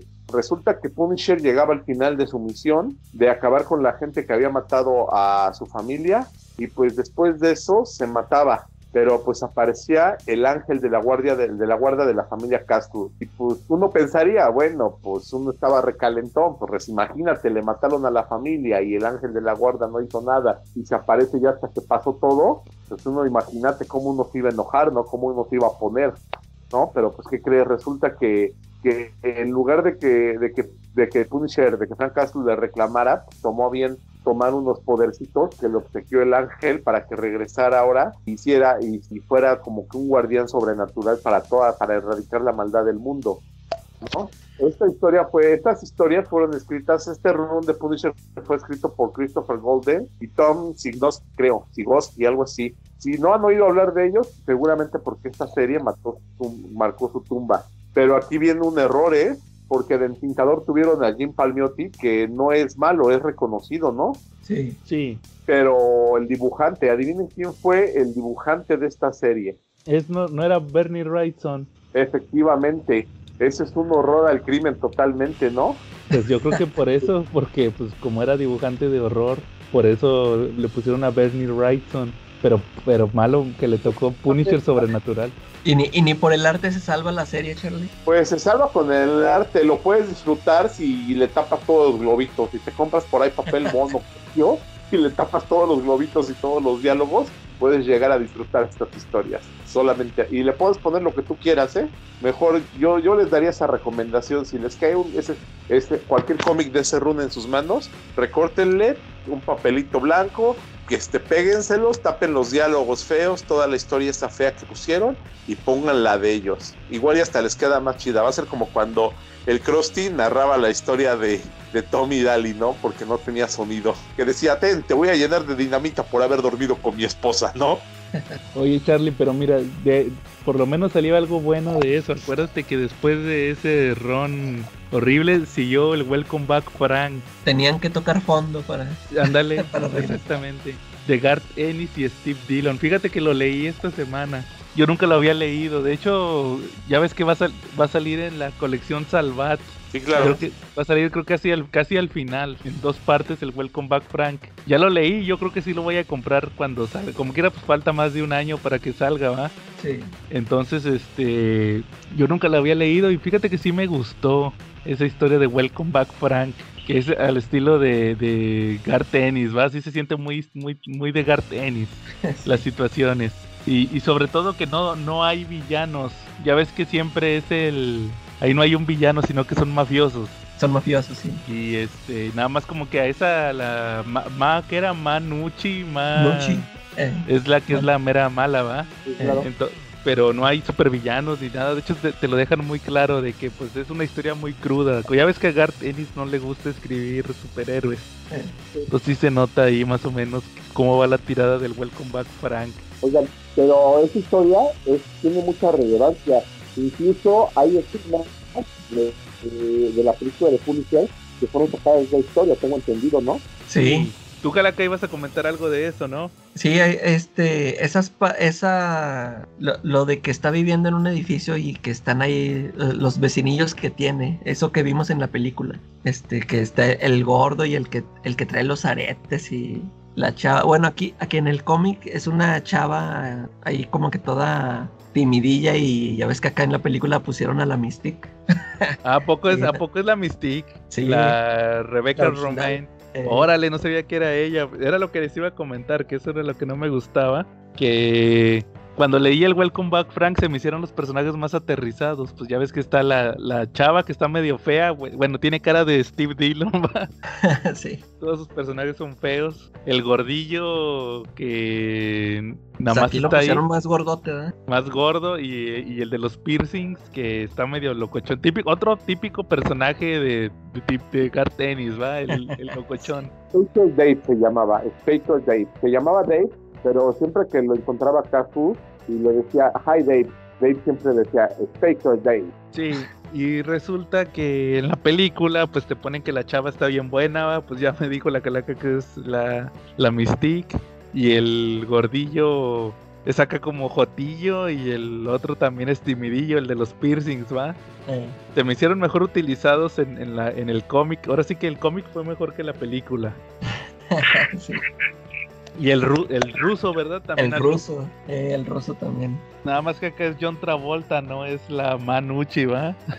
Ándale, sí. sí. Fíjate que ya viéndolo fríamente, después de haber leído Welcome Back Frank, termina de no, de no gustarme esa película de Punisher. O, Sí. o como ven. Sí, se, se queda corta, ¿no? Este, a- yo también cuando la vi, sí, no salí así satisfecho, sí dije, algo, algo, algo le falta, ¿no? No, no, no, no la sentí así redonda, ¿no? ¿Cuál, cuál creen que es la mejor versión de, de Punisher en el cine o en la televisión? De las que han salido. A mí me gustó mucho la de Venganza es mi nombre, de esa ya hablamos en algún episodio anterior, cuando lo hizo Dos Longres, ¿no? Ujú. que son los criminales Yakuza. Eh, y de hecho la película aquí en México fue estrenada con este título en los lejanos 80, creo que en el 89, 90. Este fue fue fue puesta, creo que una semana, 15 días estuvo nada más en cartelera. Sí se llamaba The Punisher, pero aquí le pusieron Venganza es mi nombre. Y salvo el detalle de que tenía un, puñ- un una calavera en la empuñadura de cuchillo, no tenía la calavera, pero pues era, un, era un Punisher bastante creíble. Me gustó mucho a pesar de las limitaciones de esa época. Sí. ¿Tú, Calaca? Ya, a mí- fíjate que a mí, a mí me gustó el, el Punisher este que salió en la serie de Daredevil, El, Este- Shane, el Shane. el Shane. eh, o sea, como que sí, sí, a mí se me hizo que sí le dio ahí el, el porte. Este, nada más que yo creo que le dieron serie también a él, ¿no? Sí, tuvo dos temporadas, yo nada más vi la primera. Y es, esas sí ya no las vi, no supe qué tal manejaron, qué tal lo manejaron. O sea, sí. No, fíjate que la serie sí quedó mucho a desear. Era, era, la serie se trataba más sobre otro cliché que un cliché moderno. Se Sí. trataba más sobre los soldados que regresan con estrés postraumático de la guerra. Ya, Entonces, este, como que de Punisher, bueno, por lo menos la temporada 1 no tenía mucho. Es que ya todo lo chido lo habían usado en Daredevil. sí. solo de Punisher. Fíjate que yo creo que también diría, porque por ejemplo en la de Venganza es mi nombre, la de Dolph Lundgren, pues pelea con Yakuza, ¿va? Y en la de Thomas Jane, pues pelea con John Travolta. Este, no sé si ustedes vieron la de Punisher Warzone. Sí, sí, sí, la. El, el actor es el que hace de Volstagg en la de Eh, Thor, sí. gordillo. Acá hasta sale Micro. Micro es este cuate, el gordito que salía en Seinfeld, que salía en Jurassic Park también. Ah, sí, sí, sí. Ese es Micro. Y, y como película de acción está padre. Sale hasta Jigsaw también Sale ahí. Jigsaw, eh, Pero yo creo que el, el actor que más porte le ha dado. El Thomas Jane definitivamente es el, me- el peor de todos. Porque se- es chistoso. sí. Entonces, pero el que le ha dado más porte de, de Punisher, yo creo que es el de el, el Shane, el de Walking Dead, el de la serie de, de Netflix. de la serie. Ese es como que el que más te la crees que ese cuate no se ríe de nada, ese güey es Punisher. sí. Entonces yo creo que ese es el que más, más se ha parecido, en lo personal creo, a, a la actitud que debe tener Punisher. Ya que la película tenga acción y otra y eso, pues ya depende de depende de, de otro tipo de ya son otros factores aparte, ¿verdad? Sí. Y fíjate que después de la del run que tú dijiste, llegó otro run que también te traigo ahorita. ¿Te Ajá. acuerdas de Reino Oscuro cuando salió la miniserie en la lista? Ya sé más o menos Que de ahí a. Daken le encargaron se encargara de Punisher y pues lo rebanó, lo cortó en cachitos, pero pues por ahí va a pasar alguien que se le ocurrió pues armarlo de nuevo, ¿no? Famosísimo Franken Castle. Sí, sí, cómo no olvidar esa No. etapa Civil War. Es de Rick Remender, ¿no? De 2010 apro- aproximadamente, más o menos. No sabía que era de Remender, fue Rick Remender. Órale. No sabía. Sí, como ves. Ya Sí. también tuvo dibujos de, tuvo guiones de Daniel Way y Marjorie Liu. También estuvo por ahí, creo que Tony Moore, Jeff Palo, Steve Segovia. Fíjate, un pariente tuyo, Joe. Ah, órale. Y, y Tony, to- ¿quién dijiste también? Este. Ah, el de Walking Dead. ¿eh? Sí, también. Ese estuvo en Marvel. También se aventó el primero de Venom. El de Flash Thompson. También es de él. Órale. En, esos mismos, en esa misma época. Como cuando ya se salió de Walking. Bueno, ya, ya, se había- ya tenía tiempo que se había salido de Walking Dead. Pero como que se quiso cotizar en Marvel. Ahí Franklin Castle se encargó de cazar a los a los que él tenía sus- como objetivos principales y pues era la era y tenía pues, ahí una lista de enemigos incluía a Daken incluía también a Parker Robbins conocido como el Hood no de Hood de Red Hood y entonces y tenía una una legioncita a la mosca tenía por ahí varios villanos interesantes a los que estuvo cazando y pues, los mató con extrema crueldad Y luego ya después revivió, ¿no? Se volvió otra vez Frank Castle normal. y exactamente Fíjate que, que les iba a preguntar, Mark Millar, ¿ustedes saben que haya escrito Punisher? No, ¿verdad? No, no, no me, no me Porque, acuerdo. porque ahorita que comentó Charlie lo de lo del Franklin Castle, me estaba acordando de ese Punisher que salió en Civil War. Ya ven que lo pone bien locochón. Ah, sí, sí. Cuando lo de que admiraba al Capitán América y todo eso, porque sí se, sí se desarrolló posteriormente cuando se hizo su traje de Capitán América, el Punisher. Pero hubiera estado interesante ver esa versión de escrita por Mark Millar de Punisher. Sí, sí, es cierto. Ese le faltó. Eso sí hubiera estado acá interesantón verlo. Ah, sobre todo a Millar, que ya ven que de estaba en su época de, de morbosón. A ver qué hubiera Sí. hecho con, con Punisher, porque yo creo que ya no ha habido buenos, buenas historias después de Welcome Back Frank. ¿o ¿Qué opinan ustedes? Sí, no, ha tenido muchas series, pero luego, luego se las cancelan. De hecho, fíjate que en, en los noventas, para 1995, para mediados de los noventas, el Punisher ya había tenido 10 series. pero se las cancelaban que el Punisher, Punisher Warzone, Punisher War Journal, ya había tenido bastantes series, pero como no De duraban, hecho, las los cancelaban. 90, de hecho, a principios de los 90 tenía dos revistas. Tenía una que se llama Punisher Warzone, como tú dices. Tenía Punisher, tenía también de Punisher y venían en dos formatos distintos. Una era la baratita de un dólar y la otra costaba unos 50, unos 75, creo. Entonces, Órale. pues, sí, tenía también sus títulos. Tenía un tercer título aparte. Era el Punisher War Journal, algo así. El diario de guerra del Ujú. Punisher. Tres diferentes los que él manejó durante un tiempo pero pues sí los fue perdiendo todos. Yo creo que la sobreexposición pues lo acabó terminando al personaje, ¿no? Y historias pues de repente un poquito memorables, ¿no? Tuvo una donde hasta se volvió negro y, y salió junto a junto a Luke Cage, un run donde Sí. también él fue negro. Este también hubo otro run que es de, de 12 partes, buenísimo, donde donde Punisher aparentemente muere y con su muerte surgen, surgen cuatro Punishers, algo así como la historia del reino de los Supermanes, pero en el reino de los Punishers. Entonces, pues salen, eh, salen varios personajes, eh, incluso la ma- mafioso, sale un sacerdote, y todos ellos eh, quieren llenar el lugar del Punisher. No, unos mafiosos por ahí se les ocurre la idea de tener su propio Punisher para exterminar a las pandillas rivales. Hay un sacerdote que sale y se mete también a, eso. Se llamó, creo que, este, Carrera Suicida, se llamó la serie. Sí, Calaca, ¿cómo se llamaba esa historia que habías escrito hace tiempo de Punisher? La que, la que dijiste que tenías muchas ganas de leer y que luego que estuvo medio chafa. Ah, Countdown. ¿Y esta de qué iba?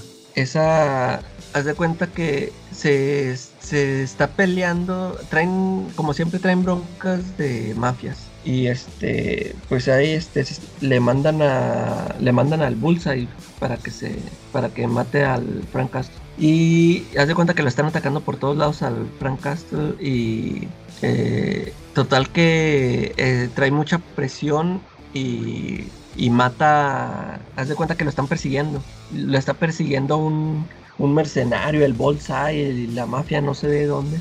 Y en una de esas que se está escapando, creo que en un, en un bosque, este, pues lo están persiguiendo. Y en eso escucha un ruido y él suelta la ráfaga y mata a una familia que estaba ahí de picnic. y pues ahí se vuelve más loca porque hizo, hizo lo que le hicieron a él. Y total que al, al último se entrega, se entrega ya a la, a la policía. Pero, ah bueno, no, sí, sí se entrega y se termina en que lo, lo condenan a muerte. Pero, y total que en eso se acaba la serie. Este, al, al final de la serie creo que sí se avienta ahí un, un monólogo el Frank Castle que se me hizo chido. Este, pero luego después inicia una nueva serie y el Nick Fury, creo que es el Nick Fury el que lo, lo saca de ahí, lo, lo salva de la, de la silla eléctrica. Porque, que- y luego creo que ahí empieza a trabajar para Nick Fury, ahí anda un ratillo para, trabajando en- como agente encubierto de Shield, de esos de operaciones encubiertas acá que nadie se entera. Y está, está, la, la serie así está así, no, así como esas noventeras extremas y el, el dibujo también está así muy raro. Sí, sí, este, sí me acuerdo que tuve muchas ganas de leerla, pero no, pues al final no, no estuvo tan buena como, como esperaba. Otra, otra noventera que me recomendaron ustedes, y de hecho creo que íbamos a tener un episodio de ese cómic, pero creo- yo creo que ya no, porque lo vamos a aprovechar ahorita. Fue el de Punisher Kills de Marvel Universe, de Sí. Garth Ennis. ¿Quién era el dibujante? Era... Doug, no. Doug Brightwhite. Pero la escribió Garth Ennis. Esa también la leí, fíjate, de una vez. Dije, pues ya la voy a leer de una vez, porque pues ya ves que hay muchos cómics de Kills de Marvel Universe. Sí. Pero el primerito fue Punisher. Y resulta que ahí te platicaba Calaca que cuando lo leí me sorprendí porque ahí está tal cual como el origen de The Voice. sí. ¿Tú ya lo habías leído, Charlie? Este, sí, ya la leí. Es cuando una organización de gente recluta a Punisher para acabar con los superhéroes y con los superhéroes, ¿no? Porque pues ellos son causantes de su desgracia, ¿no? Todos ellos son como las víctimas de los superhéroes, ¿no? De las víctimas colaterales. Es, es un poco, se parece un poquito al grupo de, pero sin poderes, de la legión de, de, de las víctimas, ¿no? Ah, era lo que te iba a decir, sí, el sindicato de víctimas. de Batman, ¿no? Y Esa historia de Tinion, Calaca, tuvo una historia Tinion, donde llega un equipo de supervillanos que se llama el Sindicato de Víctimas, que resulta que todos son, sus habilidades son por, porque fueron, este, ¿cómo les dicen? Eh, carne de cañón y también daño colateral de los villanos de Batman.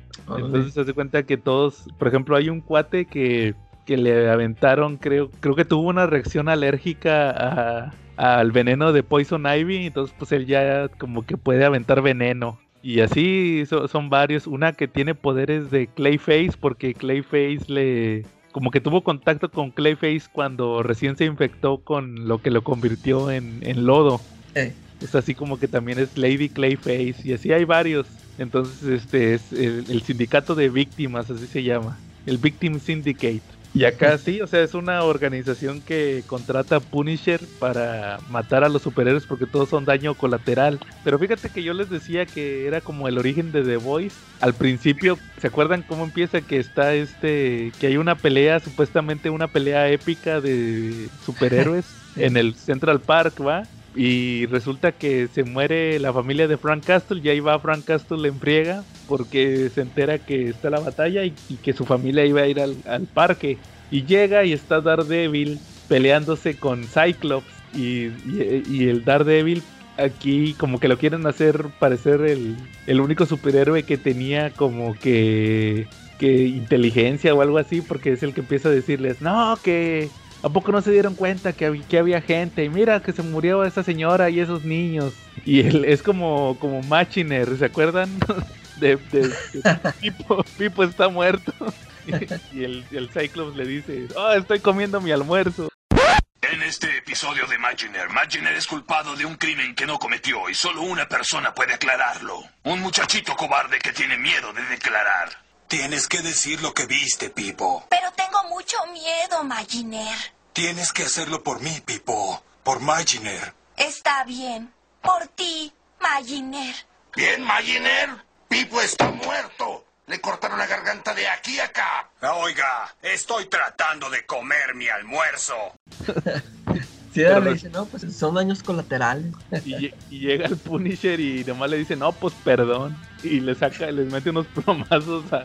¿A quién era? ¿A Cyclops y a Jubilee? Sí. Y pues ahí ya empieza el, la matanza, va. Fíjate que sí se, es como el origen de The Voice, porque ya ves que, que es eso de que, pues, eh, tengan cuidado con el daño colateral, y pues es lo mismo que le pasó a Hughie. Sí.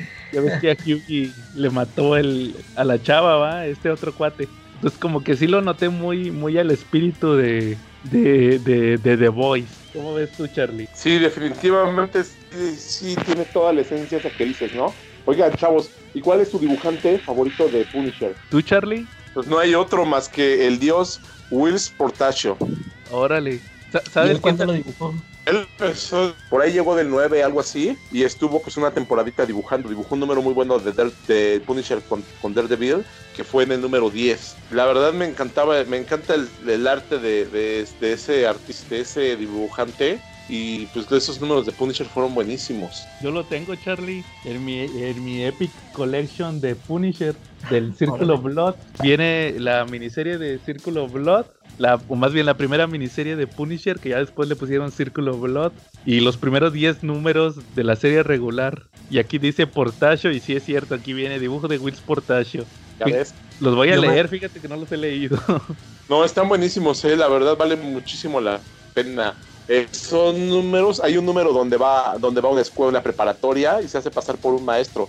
Y entra a una escuela así, pues, la típica escuela llena de vándalos, se mete ahí. Creo que fue el 14. eh, está el número donde matan al hijo de Microchip, porque Microchip tenía un hijo y lo ayudaba a él en la guerra. Y, luego y luego resulta que pues, ahí lo matan. Curiosamente, eso no los enemistó. Se enemistaron muchísimos años después Microchip y Franca, pero no por el hijo. Cosa rara, ¿no? Sí, de hecho, fíjate que yo diría, sí sabían que Jim Lee también dibujó Punisher. Creo Sí. que el, el War Journal o algo así, el más chafa. Ese se lo dibujó. De hecho, ahí tenía el estilo, eran sus inicios, ¿no? Casi no Sí, fue de los primeros que le soltaron el Punisher. Eh, Y este, no, yo creo que me voy a ir por, rara, raro que lo diga, pero yo me voy a ir por Steve Dillon. sí, yo también. Fíjate que me gustaba, me gusta mucho cómo dibuja Mike Zeck en la primera miniserie el traje de Punisher. Pero ese traje de las botas blancas yo creo que es muy de la época. O sea, ese nada más funciona en los ochentas. Y ya en los en, en el la, la actualidad el traje que le pone este Steve Dillon, que de hecho fíjate que yo me medio me decepcioné por las portadas. ¿Sí se acuerdan quién era el portadista? Ah, sí. No. Tim Bradstreet. Pero haz de cuenta que ese siempre lo dibuja con la camiseta o sí, sí, sí, sí va Sí. con- y nunca sale así, siempre sale con la gabardina, por lo menos en el ron de en esa primera etapa de, de Welcome Back Frank, siempre es con el traje completo, pero negro o con la gabardina. Sí. Pero así como sale en la portada nunca sale. Eh, Como ese sí, se- fíjese que yo creo que, que ese, ese dibujo de Steve Dillon, ese, esa atmósfera que le dio a la historia, como les digo, es muy de Gar Tennis y Steve Dillon. Yo creo que me voy Sí. con ese Charlie. ¿Sabes también quién dibuja un Punisher muy bonito? Jay Lee. Jay Lee, Sí. híjole, ¿en qué etapa dibujó él a Pu- Este, también en los noventas, en los noventas lo dibujó, a mediados de los noventas, él lo dibujaba y hacía muchos pin-ups de él. Sí, en, en la serie esa que te dije de, de Countdown, él se aventó las portadas y las portadas están chidas.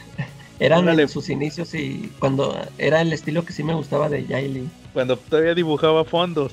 Eh, Porque ese es su estilo actual, no me gusta para nada. sí, no, el actual no. No, está horrible. Oigan, y hablando de dibujantes, usted, fíjense que después del Frankencastle tuvo un ron Greg, Greg Ruca. Ese lo dibujaba Checheto, Marco Checheto, el que está dibujando ahorita Daredevil. No sé si lo ubican. Sí, sí. Es- fíjense que yo en aquel entonces, yo es compraba Daredevil de Mark Wade y tuvo un crossover, en los primeros números tuvo un crossover con Punisher y con Spider-Man. Y resulta que, que fue un número de Daredevil, uno de Punisher y uno de Spider-Man. Y era el- la etapa de Greg Ruca. En esa historia de, de Greg Ruca, eh, el chiste era que Punisher tenía una ayudante mujer. Resulta que esa era una soldada, sargento, se llamaba Alves, no, Cole. Pero el día de su boda le llegaron unos mafiosos y le balacearon la, le balacearon ahí la, la boda y le mataron a todos los invitados. Ha- Haz cuenta como en la película de Punisher, que están en Ah, la sí, fiesta, ¿va? Y se mueren todos. Entonces nomás quedó ella en coma. O más bien, más bien como esta Uma Thurman en la de Kill Bill, ¿se acuerdan? Está en la boda. Así llegan igual que Bill y, y la banda y queda ella en coma y ya después despierta. Y el chiste del personaje es que le decían, oiga, sargento Cole. Y ella siempre contestaba, sargento Alves, me cambié el nombre, al, tomé el apellido de mi esposo. Esa era como su, su frase. Siempre le decían Cole, Cole. Y lo, no me llamo Cole, me llamo Alves, tomé el apellido de mi esposo. Y era como que la, la psychic de, Punisher, como que no dio, no dio así como que para mucho la historia. Yo estuve checando los primeros números y están medio, medio aburridos. Y, y lo curioso, a lo que iba con lo del dibujo, es que en esos primeros números pelea con un buitre, con uno de los buitres. Me parece que de los que eran con el traje rojo. Y le, Sí. le- le lastima un ojo a, a Frank Castle. Entonces la mayoría del Ron trae un parche. Se parece a- al Solid Snake. si lo Ah, ubican, así. y con barba. Entonces, este, como que el Checheto dijo, ¿saben qué? Le voy a cambiar el look a, a Punisher para que se parezca a Solid Snake. Estuvo, curi- estuvo curioso eso. Oye, si hubiera un evento, si hubiera un evento de una, una pelea entre Slade Wilson y Punisher, ¿quién ganaría? Entre Slade y Ajá. Punisher, pues yo creo que ahí Deathstroke. ¿Crees? Yo creo que sí. Sí. Pero si dices Deadshot contra Punisher, ahí sí creo que gana Punisher. Sí. Creo que me fui por lo alto, ¿verdad? Pero pues es que Punisher se ha dado trompos mano a mano con Daredevil. Ajá. Lo- Pero, pero creo que. Deathstroke tiene super fuerza también. Tiene super reflejos, creo, y tiene fuerza aumentada. Pero, pues, ¿contra quién más ha dado trompos Punisher? Pero es lo que Spider-Man. te, Joe, es lo que te iba a preguntar, que, ¿qué te pareció cómo mató Punisher a, al universo Marvel? Ah, es que sí le. No, ¿sabes qué? Es que sí, porque Punisher planea. Yo creo que sí, probablemente le ganaría a Deathstroke, pero si lo tuviera planeado. Pero es que Deathstroke también planea, ¿no? Pues no, de hecho, Deathstroke más, es más como que reacciona. Pero sí es cierto lo que dice la calaca del, del Punisher Kills de Marvel Universe. Pero, pero a mí lo que me gustó fue que se, se demostró que Punisher sale to- siempre sale madreado. Sí. Ya ves con el Doctor Doom, casi salió muerto. Pero ahí el chiste era que él quería las armas de Doom para poder matar a los superhéroes. El, el que se me hizo medio chafa fue Wolverine, como que lo mató muy fácil. Sí, sí ya, ya hemos visto que se ha levantado de esas. el Wolverine. Pero a los X-Men y a sus enemigos los mató muy también los mató muy fácil, ¿no? Empleó la técnica de, de regar el chisme y les dejó caer una bomba a todos al mismo tiempo, ¿no? Ah, esa sí estuvo buena. Sí, fue, fue un recurso que usó Ennis para no tener que este, gastar páginas matando a cada mutante. Sí. Todos de un jalón. Sí, y a veces Spider-Man también lo mató muy fácil. Nomás le dijo, por, porque tenía que empezar con uno. Y también Capitán América, también. O sea, yo creo que, como dices, fue un recurso muy fácil porque, pues, por ejemplo, los mutantes telépatas le hubieran, le hubieran así como que adivinado, ¿no? Eh, Mejor prefirieron a ver, se avienta la bomba atómica. Pero quién sabe, o sea, yo creo que, que estuvo bien esa historia, se me hizo muy buena de Gar Tennis. Posiblemente le ganaría Punisher a Deathstroke, ¿no? Y ya pensándolo bien, sí, o sea, sí, sí. Aparte, Punisher siempre planea. Yo creo que es como que de sus aspectos más relevantes, que él siempre tiene un plan, alguna táctica. Entonces yo creo que sí, probablemente si planeara, sí podría ganarle Punisher a, a Deathstroke. ¿Cómo Muy ves, bien. Charlie? Bueno, Súper. ¿a- ¿algo más que tra- traigan de Punisher? ¿Algo que quieran comentar? Ah, mira, yo, yo este, yo chequé una historia, un cómic de esos, de uno de los cómics favoritos de Charlie, del What If. Ajá. Le- leí precisamente ese de qué pasaría si el Punisher hubiera matado a Spider-Man en su primera aparición. Órale. Eh, se, se me hizo, se me hizo chida, este. mm, aquí este, pues aquí el, el chacal sí logra engañar al Punisher y total que sí se lo echan. Este, nada más que, pues sí, ya, ya cuando cae ahí Peter y que, es- fíjate que está chido el cómic porque está, sí se siente así como un cómic de Punisher, está todo narrado así por él, ah, todo lo, todos sus pensamientos los, los leemos así en los, en las cajas de texto. Y cuando mata a, Spider-Man, este sí dice eso de que, oh, y que cuando cayó, que me di cuenta que solo era un chavillo, que era un, un adolescente y pues que no estaba ligado a ningún grupo de mafiosos ni nada, así como le había dicho el chacal. Y, y después de que pasa eso, este, todos, que todos los superhéroes lo empiezan a perseguir al, al Punisher, porque pues mató a uno de ellos, ¿eh? Ahí anda huyendo el Punisher. Total que hasta el, hasta el último ya da, da con el, anda buscando al, al chacal para, pues para justiciárselo también. Y sí, al, al, final sí lo encuentra y lo, sí lo, sí lo mata y lo mata la policía también a él. Está, está interesante ese, ese What If, sí me gustó. Y, Órale. Y también chequé un número, no sé si supieron de este ya ven que Marvel sacó varios cómics que se llamaban The End. Y Ajá. sacó el Punisher The End. Está escrito por Garth Ennis y está dibujado por Richard Corben. Órale. Está- y está, está más, está más o menos la historia. Es de, está en la. Es un futuro no muy lejano. En donde ya este, la, el, el mundo está al borde de una, de una guerra nuclear. Y en ese momento el Punisher está en, está en la cárcel, está prisionero, no me acuerdo si está en, está en un lugar asiático, en una prisión asiática. Pero pues como ya van a saltar las bombas, haz de cuenta que los liberan a los, a los reos, a todos los presos, los liberan. Dicen, no, pues al cabo de todos modos ya nos vamos a morir todos, todos, todos andan huyendo, pues nadie se puede esconder de, de una guerra nuclear. Total que el, el Punisher anda, trae ahí un compañero, un compañero de celda. Y se salvan porque creo que la... Bueno, cuando se salen de prisión, este, encuentran un, un refugio antibombas. Y haz de cuenta que se esperan a que pase toda la... que caen todas las bombas y luego ya salen. Pero pues está todo el mundo, todo lleno de radiación. Y anda, le dice, no, antes que voy para... Anda buscando a alguien, haz de cuenta que va y busca... Hay un grupo de, de mandatarios que fueron los que provocaron la guerra y, y- y el Punisher ya sabía que estos iban a provocar eso y los anda buscando. Está, fíjate que está más o menos la historia. Al final trae ahí un, una como una revelación con eh, respecto al compañero de celda que traía este Frank Castle. Está, sí está interesante, ahí sí la pueden checar para que la, para que la lean. Pues, con el dibujo de Corbin está, vale la pena. ¿Sabes de qué también me estaba acordando? En Secret Wars, en el 1 o 0, no me acuerdo cuál es, cuando se acaba el multiverso, ¿se acuerdan? Sí. En el Secret Wars de Hickman, que ya nomás quedan el 616 y el Ultimate, Sí, que, que ya va a ser el choque de los dos, son los últimos dos mundos que quedan. Eh, todos los villanos se juntan en el edificio de Kingpin y, y llega, llega Punisher y los mata a todos. Ahí dice que, pues si se va a acabar el mundo, por lo menos los voy a matar a todos.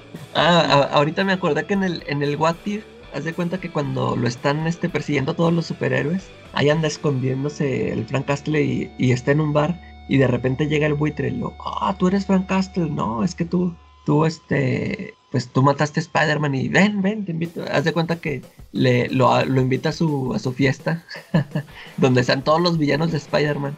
Ah, aquí está nuestro héroe. Y también se los echa a todos ahí. ahí están todos juntos y se los echa. Órale, esos, esos what if de repente sí están muy chidos por el acá lo filosófico de repente que se avientan. A ver si lo checo. A ver, y, y por ejemplo, y para, si no hay nada más para terminar, ¿ustedes son pro Punisher? ¿Están a favor de Punisher o en contra de Punisher? Ah, de la sí, guerra con... con- sí, pues contra los malos, que se, eh, se supone que pues él anda acabando, anda matando puro mafioso, puro, pura mala leche. Sí, Ajá. pues a favor. ¿Tú, Charlie? Soy pro Punisher en el cómic, pero anti Punisher con los locos que se ponen su logo en la vida real, ¿no? Y hacen Ah, que sí. en Estados ah, Unidos. eso sí. Eso sí, soy totalmente anti Punisher, no mamen, Sí, güeyes. solo en el cómic. No hagan esas mamadas, güey. de verdad, de verdad, de verdad. O sea, qué, qué mal se ven, ¿no? Haciendo, haciendo esas cosas de loco, ¿no? Sí, eh, un Punisher no funcionaría en el mundo real. Sí, ya ves, exacto. ya ves que, por ejemplo, ya ven que en el cómic se maneja mucho eso de que los policías, hay policías que están a favor, policías que están en contra, hay unos que lo dejan operar Sí. y los que dicen, no, es que él, él puede hacer lo que no nos dejan hacer. Por eso choca también mucho con Daredevil. Sí, sí.